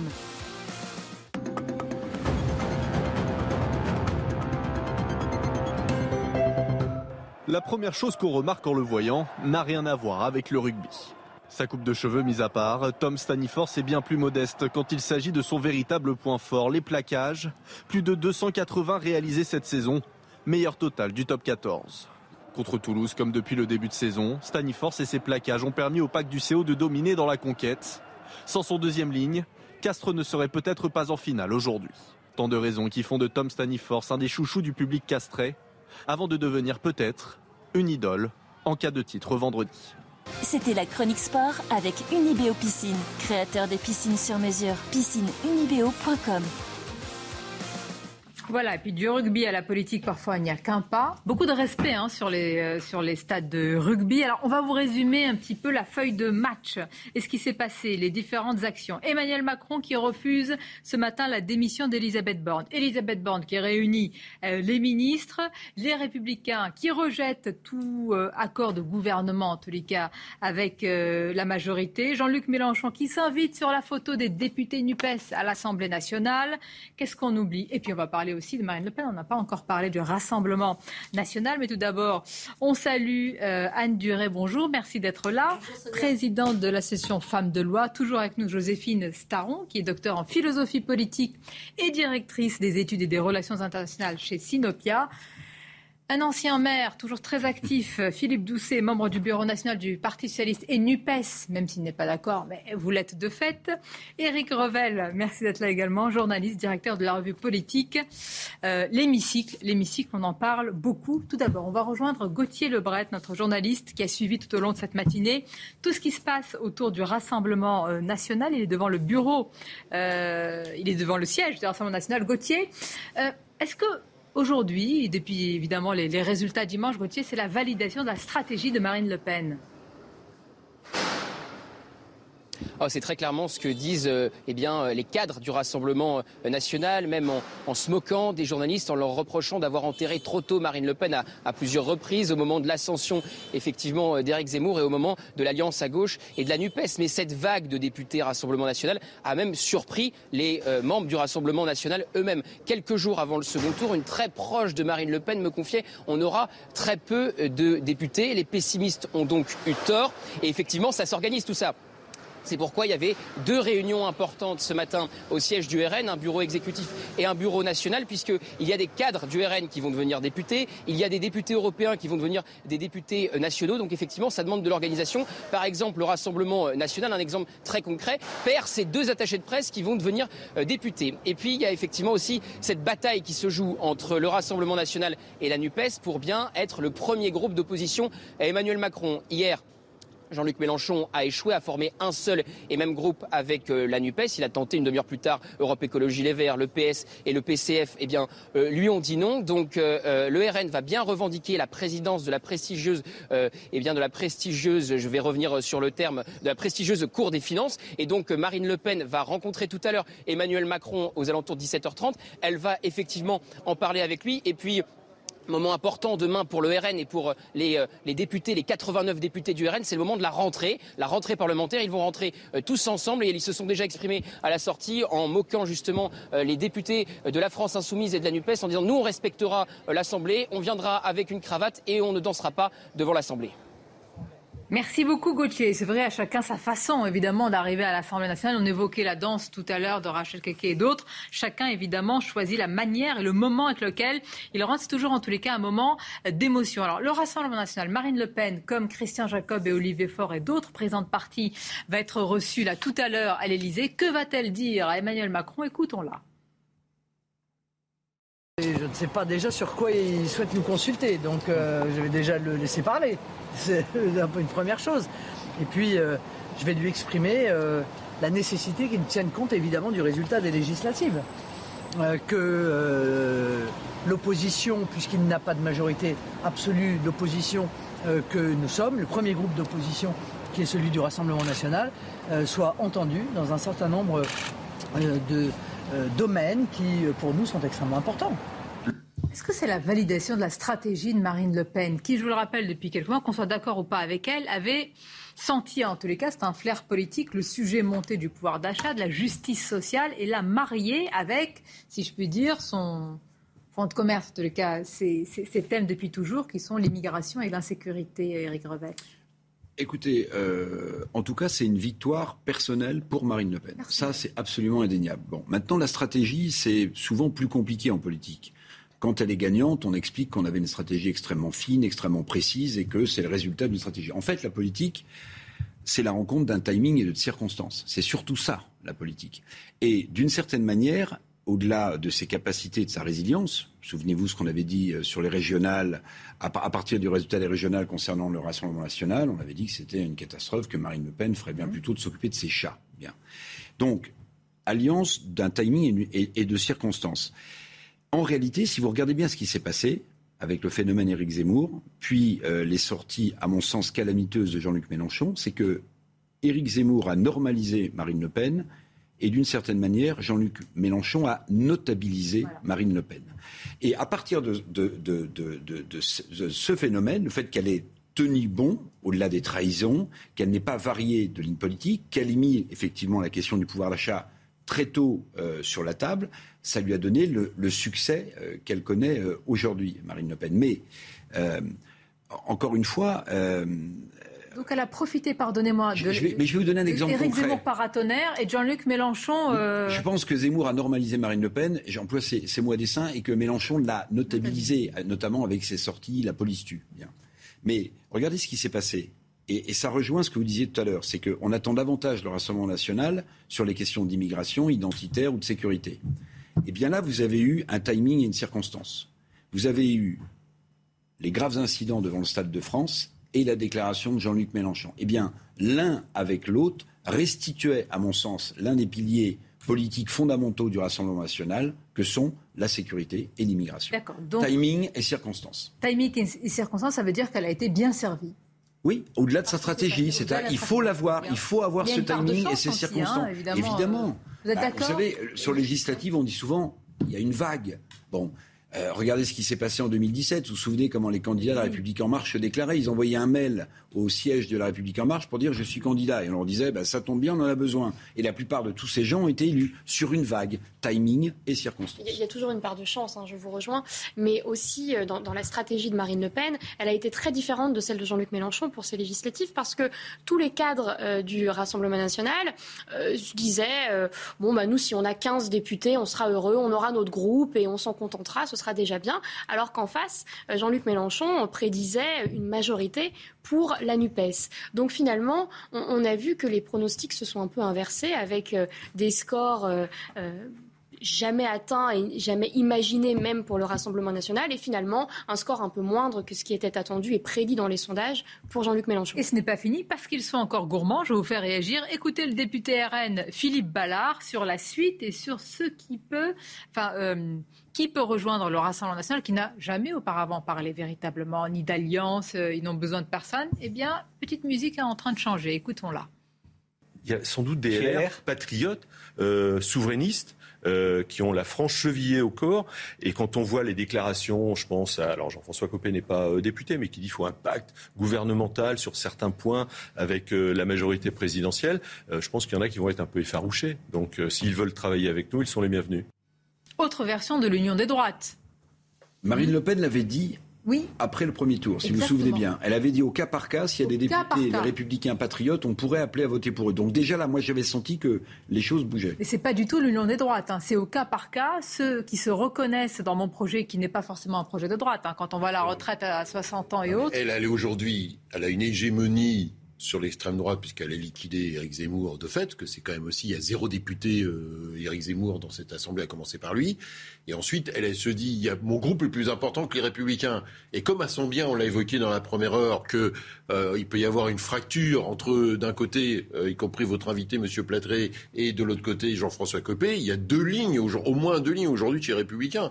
Ils peuvent se dire maintenant qu'on est hégémonique, entre guillemets, qu'on a construit notre hégémonie, bah, si on peut récupérer un bout ou des bouts des républicains qui peuvent exploser, eh ben on va essayer, puisque maintenant on a construit un socle, et donc qui va être assez redoutable. Et par ailleurs, je partage l'analyse que, que M. Revel a évoquée. Effectivement, elle a profité des circonstances, mais elle a aussi faut lui reconnaître ça, une résilience que quand elle s'est ah pris la vague Éric Zemmour, elle a quand même tenu, son électorat a tenu, et euh, ça montre aussi y compris le, le, défi pour, pour la gauche, de l'implantation dans les classes populaires, 67% du salariat au deuxième tour de l'élection présidentielle.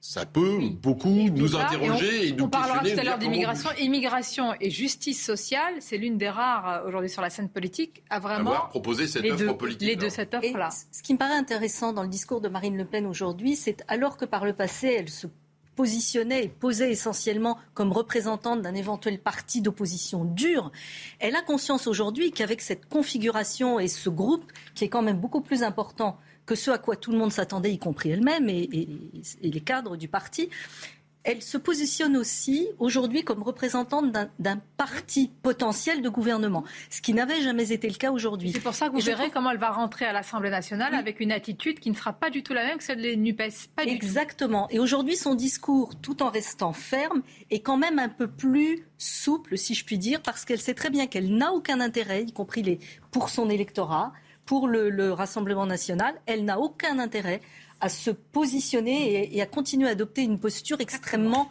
d'opposition. Et à jouer l'obstruction. Exactement. On poursuit le débat. Le CNews Info, les titres tout d'abord. 293 personnes sont décédées dans un accident de la route au mois de mai. Ce sont les données de la sécurité routière, un chiffre en 21% par rapport à 2019, année de référence avant la pandémie. Par ailleurs, la mortalité des cyclistes a quadruplé par rapport à 2019 avec 22 décès au mois de mai. Et puis attention aux perturbations vendredi dans les transports franciliens. Un appel à la grève à la RATP et à la SNCF a été lancé le jour de la finale du top 14 de rugby. Les lignes A, B, C et D du RER e et les lignes H, J, K, L et R du Transilien seront concernées. Enfin du football, Christophe Galtier sera-t-il le prochain entraîneur du Paris Saint-Germain? Un accord aurait été trouvé hier entre le PSG et son actuel club, le GC Nice, où il est en contrat jusqu'en 2024. Le journal d'équipe parle d'un accord autour de 10 millions d'euros. Alors, on vous a parlé euh, tout à l'heure du Benjamin de l'Assemblée la, nationale. Je crois qu'il a 21 ans. Il fait partie de la NUPES, Louis Boyard. Et on va vous parler d'un. C'est pas le Benjamin, pardon. C'est l'un, euh, l'un des plus jeunes. Plus jeune, oui, parce que c'est un député de Polynésie française. Vous connaissez les compteurs euh, Indépendantiste. Comment Est-ce que vous connaissez le doyen, là puisque... Ah non, le doyen, ah, non, mais la jeunesse, ça m'a frappé. donc... C'est un doyen. Écoutez, José González, jusqu'à nouvel ordre, il est doyen. il est tout jeune député, enfin tout jeune, tout nouveau. Il a 79 ans. Euh, il devient donc le doyen de l'hémicycle et il fait partie de Rassemblement national. Comme à notre habitude, on suit les doyens les plus jeunes et les plus âgés. On a suivi justement son parcours et euh, bien ce qu'il attend tout simplement de l'Assemblée nationale. Écoutons-le. À 79 ans, José González du Rassemblement national vient de décrocher sa toute première écharpe de député et il devient le nouveau doyen de l'hémicycle. Je suis très heureux, bien évidemment, vous vous en doutez, mais pas forcément pour moi. Je peux offrir à Marine Le Pen un député à l'Assemblée nationale pour étoffer son groupe. Cet ancien directeur d'auto-école a terminé sa carrière comme contrôleur d'exploitation à l'aéroport de Marseille-Provence. Militant depuis son plus jeune âge au Front National, il a siégé au conseil régional puis au conseil municipal de sa commune d'Allo. Mais celui qui refuse de se qualifier d'homme politique voulait porter les idées de son parti encore plus loin. Je serai fidèle à mes engagements, je serai fidèle à mes électeurs. Voilà. nous verrons bien si je prends les vices d'un homme politique. J'espère que non, que je ne serai pas un politica, mais un politicien. Ah. Eh bien écoutez, Sigal, ça fait plaisir. Aujourd'hui, direction Paris pour sa toute première entrée dans l'hémicycle.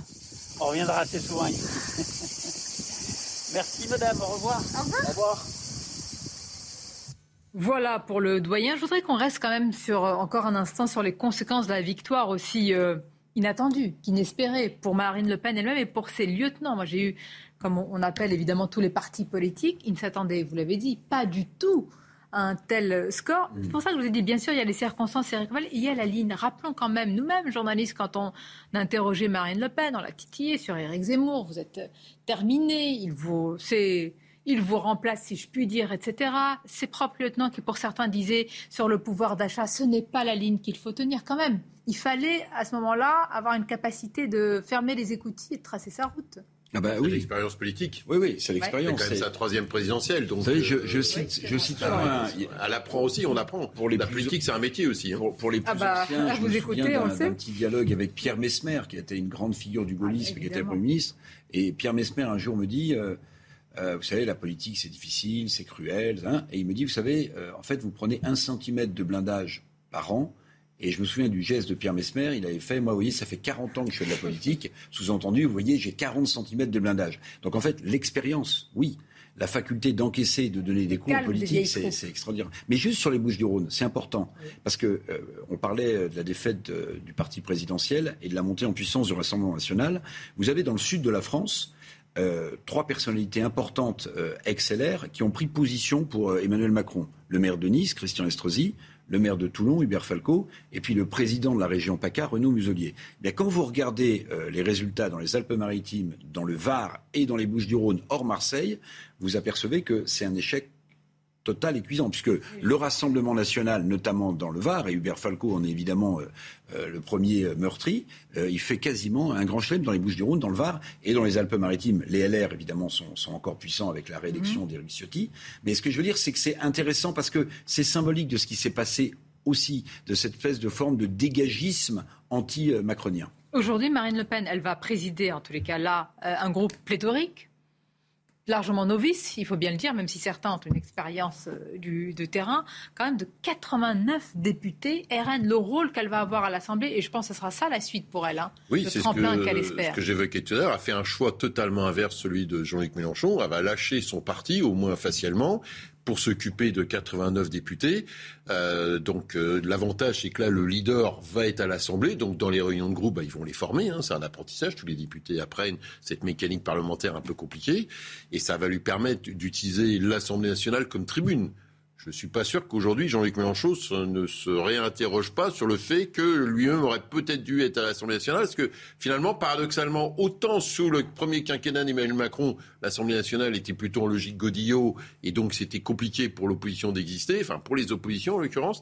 Là, autant là, dans le système plus parlementaire qui est en train de se mettre en place, autant là, le rôle des patrons ou des patrons ah de parti en l'occurrence va être elle va être dans la lumière. donc, euh, ça va être plus compliqué. Donc, euh... c'est pas aussi une victoire sans effort pour euh, Marine Le Pen. Non, mais vraiment, en partie sans faire campagne. Elle l'a beaucoup fait, elle était quasiment partout. Je sais, pour lui avoir posé la question, qu'elle qu balait ça d'un revernement. Mais malgré tout, par rapport à Jean-Luc Mélenchon, qui a tout mis, qui a fait euh, tapis, elle, non. Moi, je crois qu'elle a, bénéficié de deux circonstances qui lui ont été assez favorables pas vraiment pour les Français. Une première circonstance, vous l'avez très bien dit, c'est que Éric Zemmour a été son, son, son, meilleur ennemi, si je puis son dire. Paratonnerre. Son, ça a été exactement un paratonnerre pour Marine Le Pen. Et puis la seconde circonstance très défavorable pour euh, les, les, beaucoup de nos compatriotes, c'est cette crise économique et sociale qui n'a pas surgi avec l'Ukraine quand même, mais à la défaveur de ces circonstances, défaveur pour les Français. Bah, les Français, le, leur souffrance s'est considérablement. Et un référendum anti-Macron, je veux dire. Euh,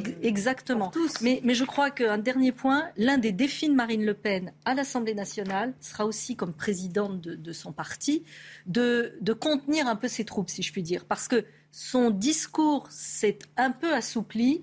J'allais dire en revanche celui d'un certain nombre de ses ah lieutenants et lieutenantes, si on peut dire les choses comme ça, est un discours qui reste très musclé. Et comme je le disais, si le elle a le leadership là bien installé. Hein. Voilà. il faudrait qu'elle conteste incontestable. Vous vous souvenez, il y a quelques années, il y a encore, on, demandait si c'était elle qui devait y aller et, est-ce que l'intérieur du parti, tout le monde ne l'avait pas? C'est incroyable, hein, comme quoi en politique. Bah oui, mais enfin, si vous vous souvenez pour les plus anciens, et on a eu le débat à l'époque Mitterrand-Rocard en, en, 1978, après l'échec des législatives à gauche, et eh ben plein de gens disaient il faut que Mitterrand y aille pas, il faut que ce soit Michel Rocard. Et à la fin, trois ans après, euh, c'est François Mitterrand qui a été élu. Ce qui est intéressant, là, c'est que donc le RN, avec ses 89 députés, va avoir un poids politique très important. On parlait de l'attitude du Pont-Moretti euh, ces derniers jours. Euh, il y a quand même fort à parier que sur certains textes de loi, sur, certaines, sur certains projets, il va falloir compter avec le RN ou avec certains du RN si la NUPES reste unie et s'oppose fait front commun contre des projets de la, majorité. Et donc là, ça va forcément euh, redessiner toute la configuration politique et tout ce à quoi on a été habitué jusque-là. Je vous donne un exemple concret. On marque une pause et là, je voudrais y revenir. C'est le sujet de l'immigration. Explosion des chiffres. Vous allez voir, vraiment, c'est un record et véritablement explosion de la politique du en même temps. Parce que là-dessus, on n'a toujours pas compris la ligne d'Emmanuel Macron. Alors, est-ce qu'il va sortir de l'ambiguïté, comme on dit, à ses dépens sur ce sujet et avec qui il va le faire? À tout de suite pour en parler. Dans quelques instants, nous allons parler des chiffres de l'immigration. Vous allez le voir en hausse et en hausse importante et interroger à ce sujet la politique d'Emmanuel Macron. Mais tout d'abord, les titres de l'actualité, c'est CNews Info. La Première ministre Elisabeth Borne a remis sa démission à Emmanuel Macron ce matin, qui l'a euh, refusé. On a également appris qu'Elisabeth Borne va réunir l'ensemble du gouvernement à Matignon en début d'après-midi. Parmi les membres du gouvernement attendus, la ministre de la Transition écologique et de la cohésion des territoires Amélie de Montchalin, la ministre de la Santé Brigitte Bourguignon et la secrétaire d'État à la mer Justine Bénin, toutes trois battues dimanche au second tour et qui devront donc démissionner. La télévision russe désormais diffusée dans une région de l'Ukraine, c'est ce qu'a annoncé l'armée russe. Les chaînes de télévision russes seront diffusées dans l'ensemble de la région de Kherson, une région conquise par Moscou. Enfin, le prince William fête ses 40 ans aujourd'hui. Fils du prince Charles et de la regrettée princesse Diana, le prince William a vu le jour le 21 juin 1982 au Sainte Marie Hospital de Paddington, situé à Londres. Un sujet sensible et qui va venir bientôt d'ailleurs au menu, au programme de l'Assemblée, du gouvernement, l'immigration. Et selon les dernières données diffusées par le ministère de l'Intérieur, c'était hier, pour le premier semestre 2022, les tentatives de traversée de la Manche ont augmenté de 68% sur un an. C'est euh, l'un des sujets aussi qui a souvent euh, été reproché à Emmanuel Macron, quand lui a souvent reproché son en même temps. Mais tout d'abord, on va regarder les chiffres, l'état des lieux avec Vincent Fernandez. On en parle juste après. Premier renseignement de ce bilan, la très forte demande de titres de séjour. Près de 271 000 ont été demandés l'an dernier, contre un peu plus de 277 000 en 2019. On a retrouvé en 2021 quasiment le record de 2019. Donc la France reste soumise à une très forte pression migratoire. Parmi les principaux pays d'origine, on retrouve le Maroc, l'Algérie, la Tunisie, puis la Côte d'Ivoire et la Chine. En ce qui concerne les demandes d'asile, elles sont largement inférieures à l'année 2019, c'est-à-dire avant la crise sanitaire. 104 000 demandes ont été réalisées contre 138 000 il y a trois ans. On a constaté en 2021 une demande importante en provenance d'Afghanistan. Ça n'est pas nouveau. L'Afghanistan a été et reste un des pays qui est à l'origine euh, pour la France de la demande d'asile la plus importante. Et pour l'avenir, on sait que cette situation sera modifiée en 2022 s'agissant de la demande d'asile à cause de l'irruption, pour des raisons évidentes, de la demande d'asile en provenance de l'Ukraine. Enfin, les demandes de visa long séjour ont elles aussi retrouvé leur niveau d'avant-crise. Donc voilà la réalité par rapport au discours parfois ferme que tient euh, le ministre de l'Intérieur. Est-ce qu'on connaît la politique d'Emmanuel Macron sur ce sujet? Non? C'est intéressant parce que depuis le début de son quinquennat, et c'est d'ailleurs là-dessus qu'Éric Zemmour et Marine Le Pen ont beaucoup appuyé pendant la campagne présidentielle, euh, Emmanuel Macron a un peu mis de côté les questions très régaliennes. Euh, on, voit que c'est son profil d'ailleurs. Il s'intéresse particulièrement euh, aux questions internationales, aux questions européennes, on l'a vu dernièrement, et aux questions économiques. Euh, mais c'est vrai que sur la question migratoire, on l'a peu entendu, et, en tout cas, il n'y a pas eu de véritable politique migratoire de la part du gouvernement depuis cinq ans. Pourquoi il n'est pas à l'aise, pas de conviction, il ne veut pas dévoiler ses véritables convictions pour pas froisser à l'entre-deux tours, on l'a vu, c'était clair. Hein. c'était le sujet qui avait totalement disparu. Ben, à, mon sens, il n'a jamais incarné euh, le régalien, Emmanuel Macron. Euh, il a toujours eu euh, un langage en même tentiste très curieux à suivre. Par exemple, sur la guerre d'Algérie, souvenez-vous de sa déclaration en 2017, quand il fait campagne, c'est un crime contre l'humanité. Et quelques mois plus tard, il explique que la junte militaire au pouvoir en Algérie s'en sert comme rente mémorielle. Donc en fait, sur le régalien, il est, il est léger. Mais là, ce qui est intéressant avec ce rapport, là on parle d'immigration légale.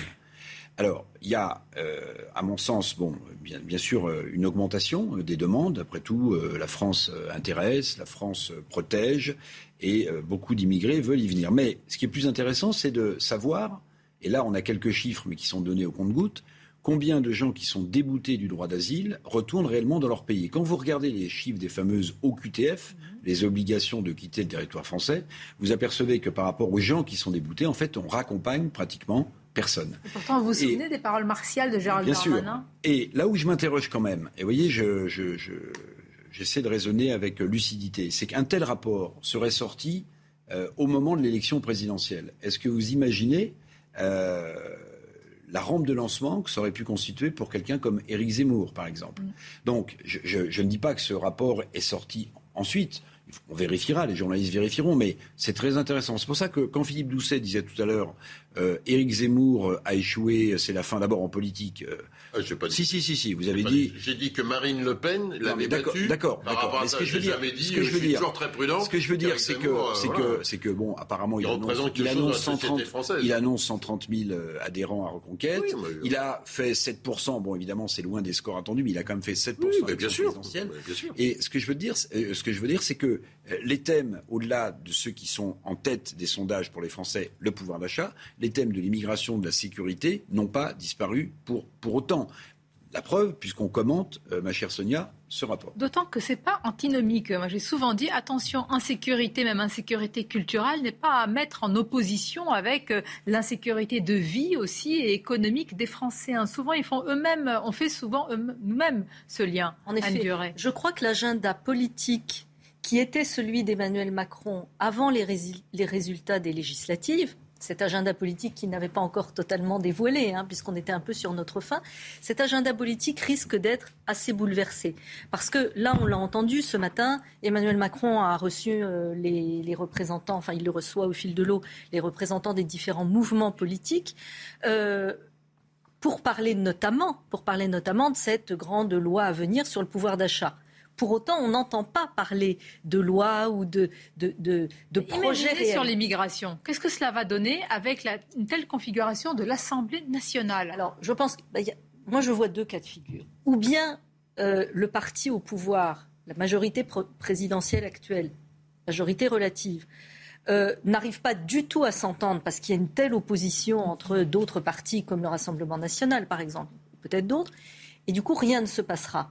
Mais moi, je crois plutôt que dans un second cas de figure, c'est une autre hypothèse, les forces politiques en présence devront trouver un terrain d'entente. Mais pardonnez-moi, sur un tel sujet, euh, oui. il peut s'entendre avec les LR et le Rassemblement national, mais pas du tout avec l'autre partie de, de l'hémicycle. Et la, la vraie question, est-ce qu'il a, Emmanuel Macron, une conviction sur ce sujet? Parce que si, entre le pouvoir d'achat, il fait alliance, ou en tous les cas de circonstances avec les uns, sur l'immigration avec les autres, là, c'est plus du en même temps. Là, c'est un, un grand écart permanent. Je ne sais pas s'il y a une conviction. En revanche, ce qui est certain, c'est que je ne pense pas qu'il voit le cadre national comme étant suffisant pour traiter cette question-là. En février dernier, il y avait le sommet euh, de l'Union des pays africains et de l'Union européenne. Et pendant ce sommet, on a beaucoup parlé des questions d'immigration. Alors, on a laissé un peu de côté quand même euh, les questions qui fâchent, notamment avec euh, la Libye. mais sinon Emmanuel Macron, donc la France, a poussé avec l'Union européenne des financements, 150 milliards, pour euh, essayer de traiter les problèmes de, migration à la source. Mais avec quel pays, Joséphine Savant Parce que si on prend les fameux, euh, enfin la Hongrie, la Pologne, la Tchéquie, la Slovaquie, là on a compris pour eux c'est terminé. Mais je prends un autre exemple, même le Danemark. Moi je me rappelle la déclaration de la première ministre, dont je cherche le nom, c'était Mette euh, Frederiksen, en 2019, qui avait dit zéro demandeurs d'asile. Et ce n'est pas une question d'extrême droite ou pas du tout. Hein. C'est voilà, c'est plus possible. C'est pour ça que la tant qu'il n'y a pas de crise migratoire, attention comme celle qu'on a connue en 2015, parce que là, on entrerait dans un tout autre cas de figure, mais tant qu'il n'y a pas cette crise migratoire, la politique de l'Union européenne, qui est aussi celle de la France, c'est d'essayer de lutter contre l'immigration à la source et donc mm. pour le développement économique et la très long croissance économique de l'Afrique. les chiffres On est sur le long terme et c'est là où on peut s'entendre avec les 27 États membres, bien évidemment. Mais on l'a vu en 2015, lorsqu'il a été question euh, de euh, se répartir des quotas de, réfugiés, euh, bah, personne ne l'a fait. Cette répartition, est au sein de la Macronie, Eric Val, ils ne sont pas d'accord entre eux parce que vous avez l'aile gauche de la Macronie et l'aile droite qui, sur un sujet comme celui-là, avant déjà d'aller voir des alliances en dehors, ne sont pas d'accord. Et, pour, certains estiment que c'est un épouvantail qu'on agite ce sujet. Bien sûr, et je vais vous dire, ça ne va pas s'arranger du tout au fur et à mesure que ce quinquennat va se dérouler. Pourquoi? Parce que quand vous regardez euh, les deux grands blocs ensemble hum. et la NUPES, bon, la NUPES craquelle déjà de partout, mais bon, mais en réalité, plus le quinquennat va avancer, plus les députés qui font partie de blocs hétéroclites, eh socialistes, etc., ils vont avoir juste une idée en tête, c'est d'être réélus.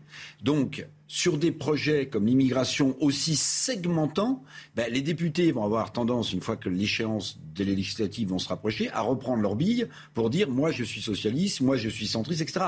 Donc sur des projets comme cela, il faut sans doute euh, aller vite parce que plus ça va plus l'échéance va arriver, plus ça va être absolument impossible. Vous verrez. On, l'a vu, on l'a vu lors du premier quinquennat. Vous avez vu comment euh, La République en marche s'est fractionnée en sous-groupes, etc. Parce qu'en fait, le en même temps, c'est bien pour un label global, mais les gens, ils restent de gauche euh, républicain ou ils restent de droite républicain. Regardez, euh, monsieur, hein Socialiste un jour, trotskiste toujours. oh, Social-démocrate toujours. Mais oui, mais oui. Bon, on verra à l'aune de ce. Juste, je voudrais. Oui, allez-y. Un, par rapport à Emmanuel Macron, Emmanuel Macron, ce qui le caractérise, c'est le libéralisme économique. Donc, le libéralisme économique, c'est pas habituellement la gestion des frontières. Oui, enfin, François Hollande, son ennemi, c'était la finance. Un jour donc, euh, oui, mais c'était aussi, c'était aussi, c'était très c'est la souveraineté européenne. Certains vous disent qu'elle n'existe hein. pas. Elle peut pas exister. Mélange pas tout. Monsieur le maire. Ben non, mais. Si tu permets, si tu permets. Emmanuel Macron, social libéral. François Hollande, il a fait campagne sur mon ennemi, c'est Emmanuel Macron, social libéral. Admettez-le. J'ai dit que Emmanuel Macron était dans le libéralisme économique par rapport à ça et que la question des frontières n'était pas pour lui centrale par rapport à ça. Ce qui est intéressant sur les Danois, parce que c'est une première ministre social-démocrate, c'est que les Danois considèrent, c'est une évolution significative au sein de la gauche européenne, les sociodémocrates danois considèrent qu'on ne peut pas avoir un pacte nationale, notamment sur les questions de solidarité et de ne pas avoir de politique migratoire restrictive. Et, donc c'est un débat qui existe au sein de la social-démocratie européenne. C'est une social-démocrate qui le dit, et pour autant on ne la qualifie pas de xénophobe, d'extrémistes de droite. Il y a eu des discussions, euh, il y a eu des discussions assez compliquées, y compris avec euh, euh, bon, les Danois, c'est pas, c'est l'Europe du Nord, avec avec les Suédois, avec les Norvégiens. Donc ça discute parce que le, le, Danemark est le, premier pays avec un gouvernement social-démocrate avec ces clignes-là, avec en disant on ne peut pas avoir un État-providence avec une logique sociale. Zéro avec, demandeur d'asile. Oui, parce qu'ils considèrent, eux, c'est un débat, c'est un débat, ils considèrent, eux, aujourd'hui, qu'on ne peut pas avoir un État-providence avec des frontières ouvertes. Mais pardon, mais, on peut faire exactement le même constat en France. Quand vous voyez les chiffres là. Je ne savais pas que tu étais social-démocrate. Mais, mais, non, je ne suis pas. Mais quand vous voyez les chiffres qui viennent d'être donnés dans ce rapport, vous pensez que l'État-providence français peut continuer à accueillir Sonia Mabrouk a raison ce serait quelqu'un de droite qui dirait zéro droit d'asile l'année prochaine en France. Mais il serait taxé immédiatement d'extrémistes de droite. Oh, Or, l'État-providence français, comment, comment vous le financez aujourd'hui? Nous avons 3 000 milliards d'euros de dettes. Oui, bah, oui. donc l'État-providence français, aujourd'hui, aujourd'hui, il est à bout de euh, souffle. les, les, euh, les, immigrants qui les immigrants qui travaillent sont, sont contributeurs nets à l'ensemble des organismes de sécurité sociale, euh, aux retraites, ça, parce qu'ils cotisent. et ils sont. Est-ce qu'on a les moyens Est-ce qu'on a les moyens Puisque on a les moyens sur l'État-providence, sur l'État-providence aujourd'hui, les immigrés contribuent positivement. Est-ce qu'on a encore les moyens d'accueillir dans cet État-providence qu'est le nôtre non, mais bah, je, ah non, pense, vous avez, dit, vous avez commencé par dire mais non. Non, je pense que selon le type, selon le type d'immigration, quand tu as une immigration de travail, l'immigration de travail contribue positivement au compte de la sécurité sociale. Ah bah Après, la composition des demandeurs d'asile, il y a une immigration qui contribue négativement, c'est pas uniquement qu'une immigration de travail. Je crois que, euh, rapidement, il y, a, il y, a, des situations d'urgence et je suis convaincu qu'on n'arrivera jamais à zéro immigration. Le droit d'asile fait partie de la tradition française. Alors, il la faut question, le réformer, le droit d'asile. Oui, la question est de savoir où on place il est complètement curseur, dévoyé. Hein. Oui, totalement. Non, mais même les spécialistes le disent. Hein, c'est pas moi, Didier Leski, euh, etc. Ceux qui connaissent. Il y a des situations d'urgence. Il y a eu l'Afghanistan, ça a été. On ne va pas marcher sur nos traditions. Mais je rejoins ce qui a été dit. Il y a une marge de manœuvre. Il faut renforcer les actions de coopération entre les pays. Mais Anne, oui, mais d'accord, mais vous savez, vous savez, il y a mais, beaucoup... mais oui, mais on le fait depuis toujours. La France l'a fait. Je pense que c'est sur 10-20 ans. Termine juste. Je termine sur 10-20 ans. Vous avez raison, c'est du moyen terme. Mais il y a beaucoup d'actions qui sont menées, mais qui ne sont pas forcément coordonnées entre les différents pays d'Europe, voire d'autres pays occidentaux, et les pays d'Europe du Sud. Est-ce que vous avez déjà participé à une Pride? Non. Non, mais c'est pas grave, hein. c'est possible euh, que vous ayez participé. Euh, peut-être que vous ne voulez pas dire. De quelle nature la Pride Alors la Pride radicale, est-ce que vous connaissez?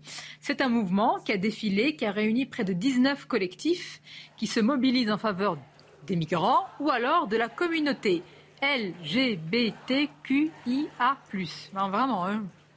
ça regroupe bien, déjà. Vous avez, oublié, vous avez oublié personne. Ah non, moi j'essaie d'oublier personne, c'est le nom. Je voudrais parce que évidemment ils ont le droit de défiler. Après il y a les slogans. Je voudrais vous faire écouter les slogans qui ont été scandés et encore une fois à l'encontre, enfin contre qui? La police.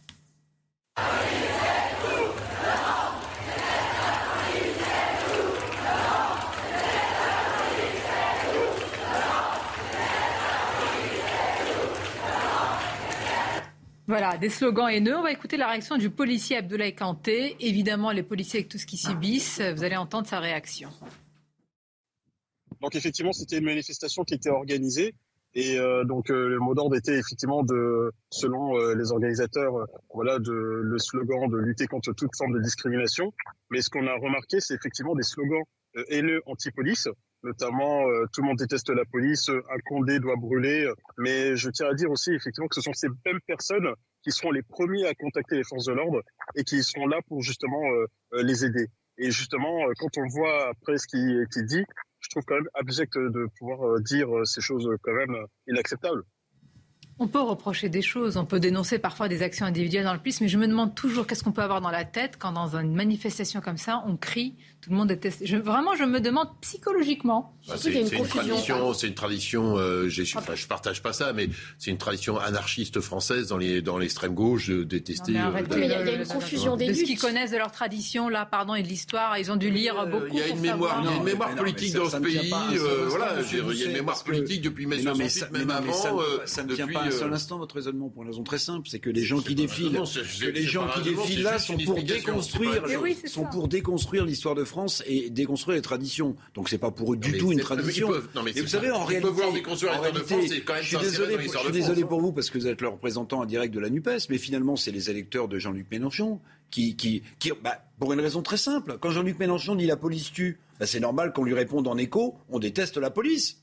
Non oui, D'ailleurs, ça lui a apporté Avant Jean-Luc Mélenchon dit ça. Très bien. Mesdames, on va avoir vos avis juste après le rappel des titres. C'est une monnaie courante, monsieur Doucet. C'est une monnaie courante. il n'y avait pas Jean-Luc Mélenchon. Avis de mesdames, Durée et Staran juste après le rappel des titres. Les cheminots britanniques lancent leur plus grosse grève en 30 ans. Une ligne sur deux sera fermée et quatre trains sur cinq seront supprimés. Ils réclament des hausses salariales. Mardi, donc aujourd'hui, sera la plus grosse journée de mobilisation.